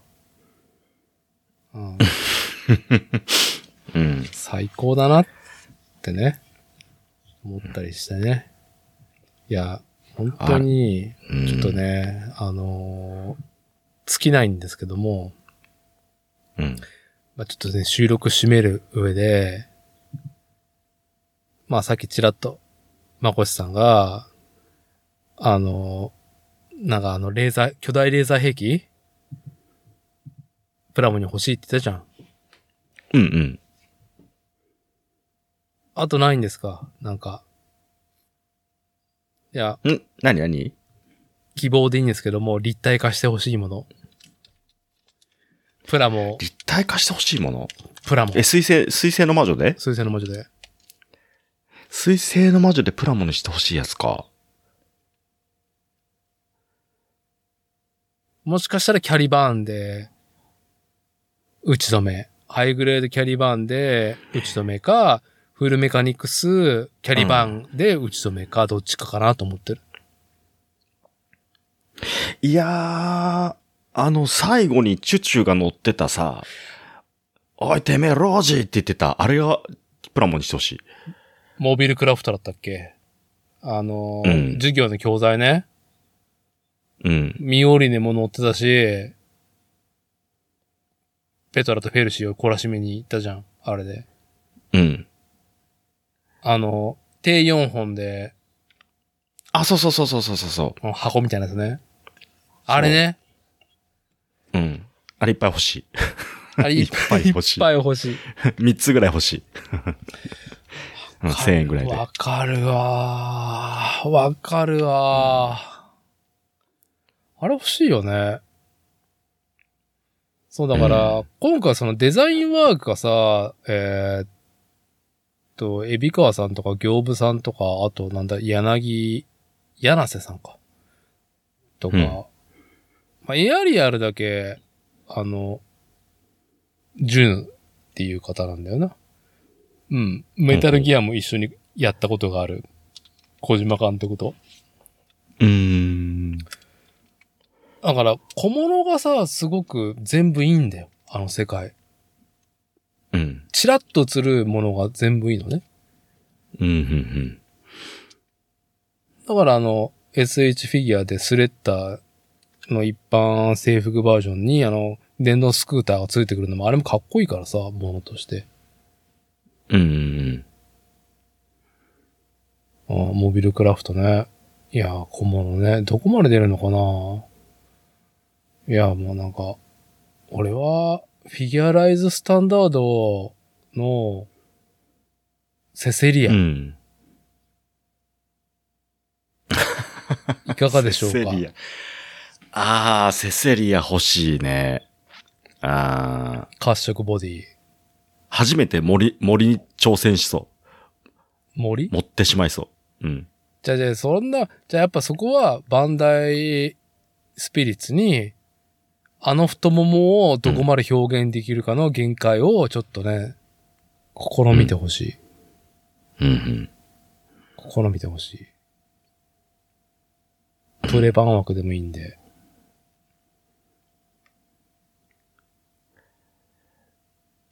はあ、セセリアさんね。うん。キャラクターでプラモデルにするんだったらセセリアさんが一番欲しいね。セセリアさんが一番欲しい。うん。チュチュはね、欲しいけど、あの、多分、これじゃないってなりそう。うん、っていうか、あの、ポンポン頭が重すぎて、ちょっとね自立がしにくそうだから、やっぱバンダイスピリッツはね、やっぱセセリアさんの煽り顔をどんだけね、プラモで表現できるかっていうのに、ちょっと挑戦してほしいね。ああ。うん。セセリアさんは声も良かったっすね。あの、最後の、ね、会社復興させたいんですよね、っていうね、あの、煽り文句のね、あジェタクシーをっていうね。あれ、あのーあれ、うんはい5回ぐらい聞きましたね。おー、と思って。あの、ちょっと最後この議論で締めたいと思うんですけど、うん。うんうん。まあやっぱ、チンコが一番でかいのは間違いなく、うん。グエル自宅流じゃないですか。うんうん。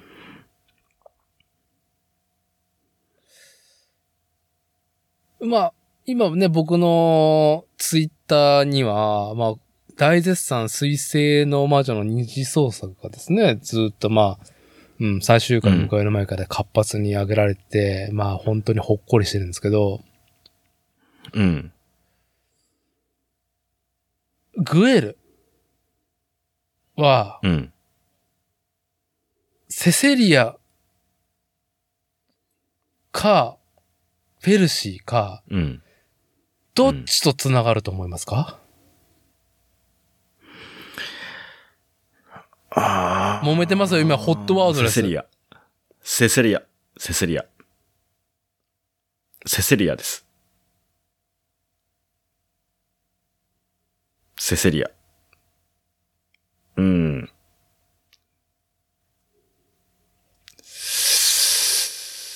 あー、ちょっと待って。うーん。いやー、体格差カップルフェルシーちゃん。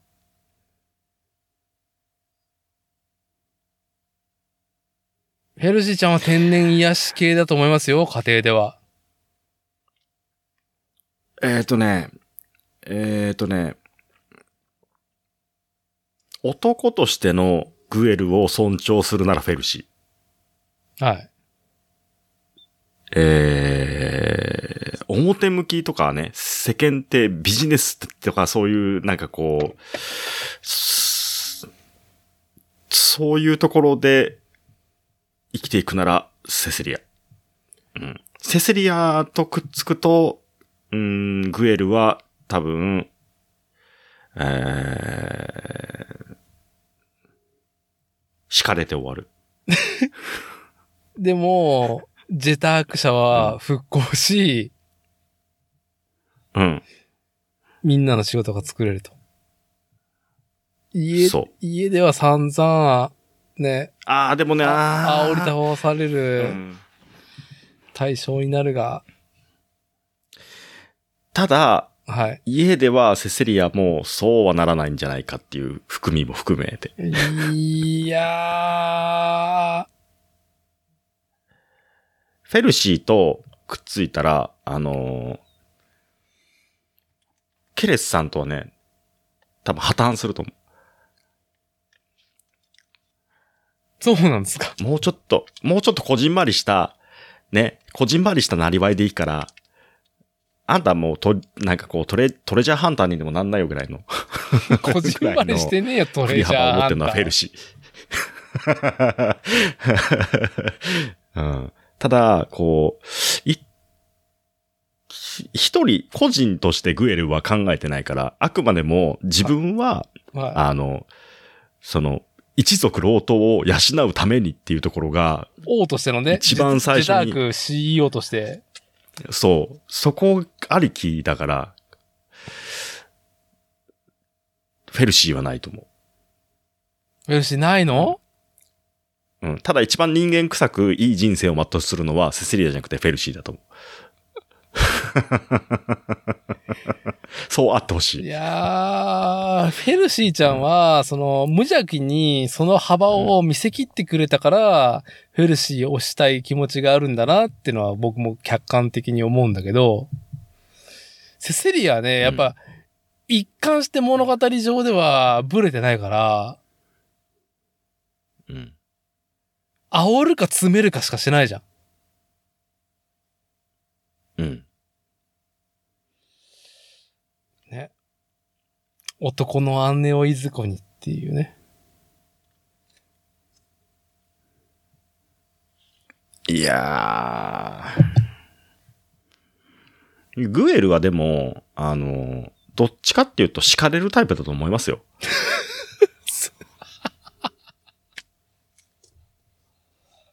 グエルをいかに転がすかっていうね、その女性次第です、あれ、あの人は。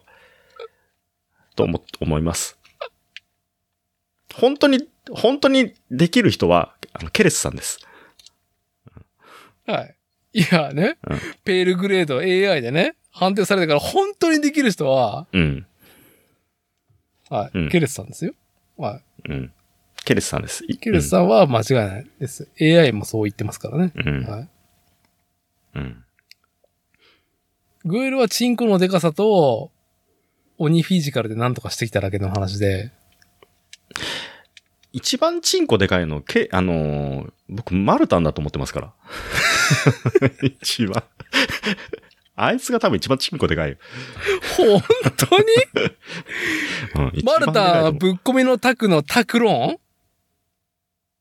うん。あれ、でかい、でかい、じゃあ、想像してみてくださいよ。何を？何を？あのートイレに、ね、マルタンとグエルには同じ質問を投げかけてみますよ。い。はい。ね。グエルとマルタンにこの質問を投げかけますと。はい。トイレに行きました。ね。ね。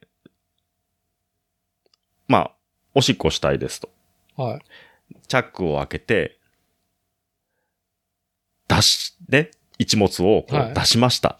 その時の音を表現するなら何って聞いたら、多分、グエルは、ポロンって言うと思います。はい。マルタンは、ボロンって言うと思います。何その、池上良一漫画描写みたいな論？なんかそんな感じしない？すぐ、すぐマルタンでかそうじゃない？実は。だってさ、だってさ、でかそうじゃん、顔が。グエル意外と小さそうじゃん。いやー、グエルもなかなかだけど、まあその、ギャップとして、まあ、マルタンは、まあ、すごく、なんだろうね、癒し系というか、あの、なんだろうね、シリアスな状況に、おける干渉剤だったわけじゃん。うん。おめえ行く必要あったんかっていうところを、ずっとメス豚のように、なんか、ひー、ひーとか、うん。え、ぼ、ぼ、うんぼ、僕もいるよみたいな、あの感じ。うんで、ありながら、実は、っていう流れ、ね、ギャップでしょ？実は芯だって信念はしっかりしてるじゃん。うん一貫してるじゃん。だってマルタンも。彼の正義はま、一貫してるじゃん。地球寮を守るためにっていうさ、あの意気込みでずっと最後まで駆け抜けてきてるわけじゃないですか、でも。ああ、まあでもそれもセセリアの生足に。セセリア、セセリアの生足に踏まれたからでしょ？だから、じゃあ、セセリアが、めとらなきゃいけないのは、マルタンなんですよ。まあセセリアは、マルタン、だから、セセリアが、セセリアが稼いでこれいいんだって。ああセセリア、マルタマルタン、うん。セセリアが大きくしたからね、マルタンを。うん。そう。だからセセリアは知ってんだって、だから。やっぱり、あの夜あったんだよ、だから。快楽天的セセリアとマルタンのなコミックシーモア的な流れがそあったと。ペディキュア塗った後に。う。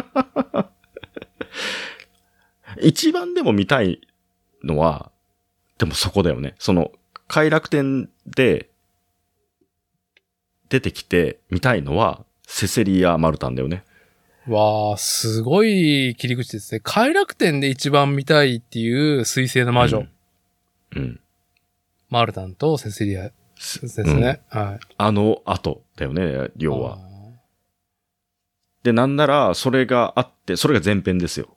で、後編は、あの、自衛隊 CEO って言ってる、あの、ーはい。日の夜、家に帰ってマルタンと、みたいな、ことでしょ？で、グエルは、こんなこと言われちゃったよ、つってフェルシーに、こう、諌められてる、みたヒいーンって。な。うん。完璧だね。いいね。あ、じゃあやっぱ、あれだわ。そうだわ。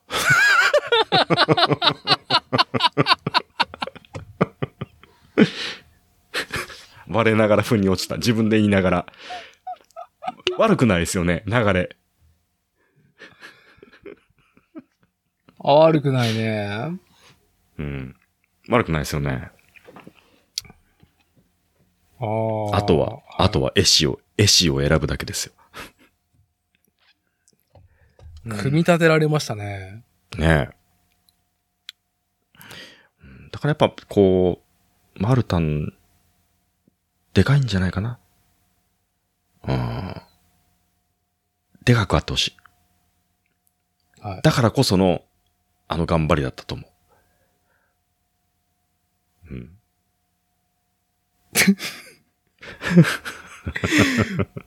メス豚みたいに、泣き叫ぶマルタンだけど、そのものは、うん。そのね、フィジカルのポテンシャルは、うん。クワイエットゼロ並みにでけえと。そう。マルタン。お前よかったよっていうところで、そう締めればいいんですか、今日は。うん。ですね。はい。もう、じゅ、十分、上々だと思います。はい。上々。すごいね。水星の魔女以外でこれやっとこうかなと思ったことが全くできないまま、まさか終わるとは思わなかったけど、はい。いいと思います。いや、いいじゃないですか。えーはい。僕はツバメの話もしたし、いいです。はい。はい。今回の収録は以上となります。ありがとうございました。ありがとうございました。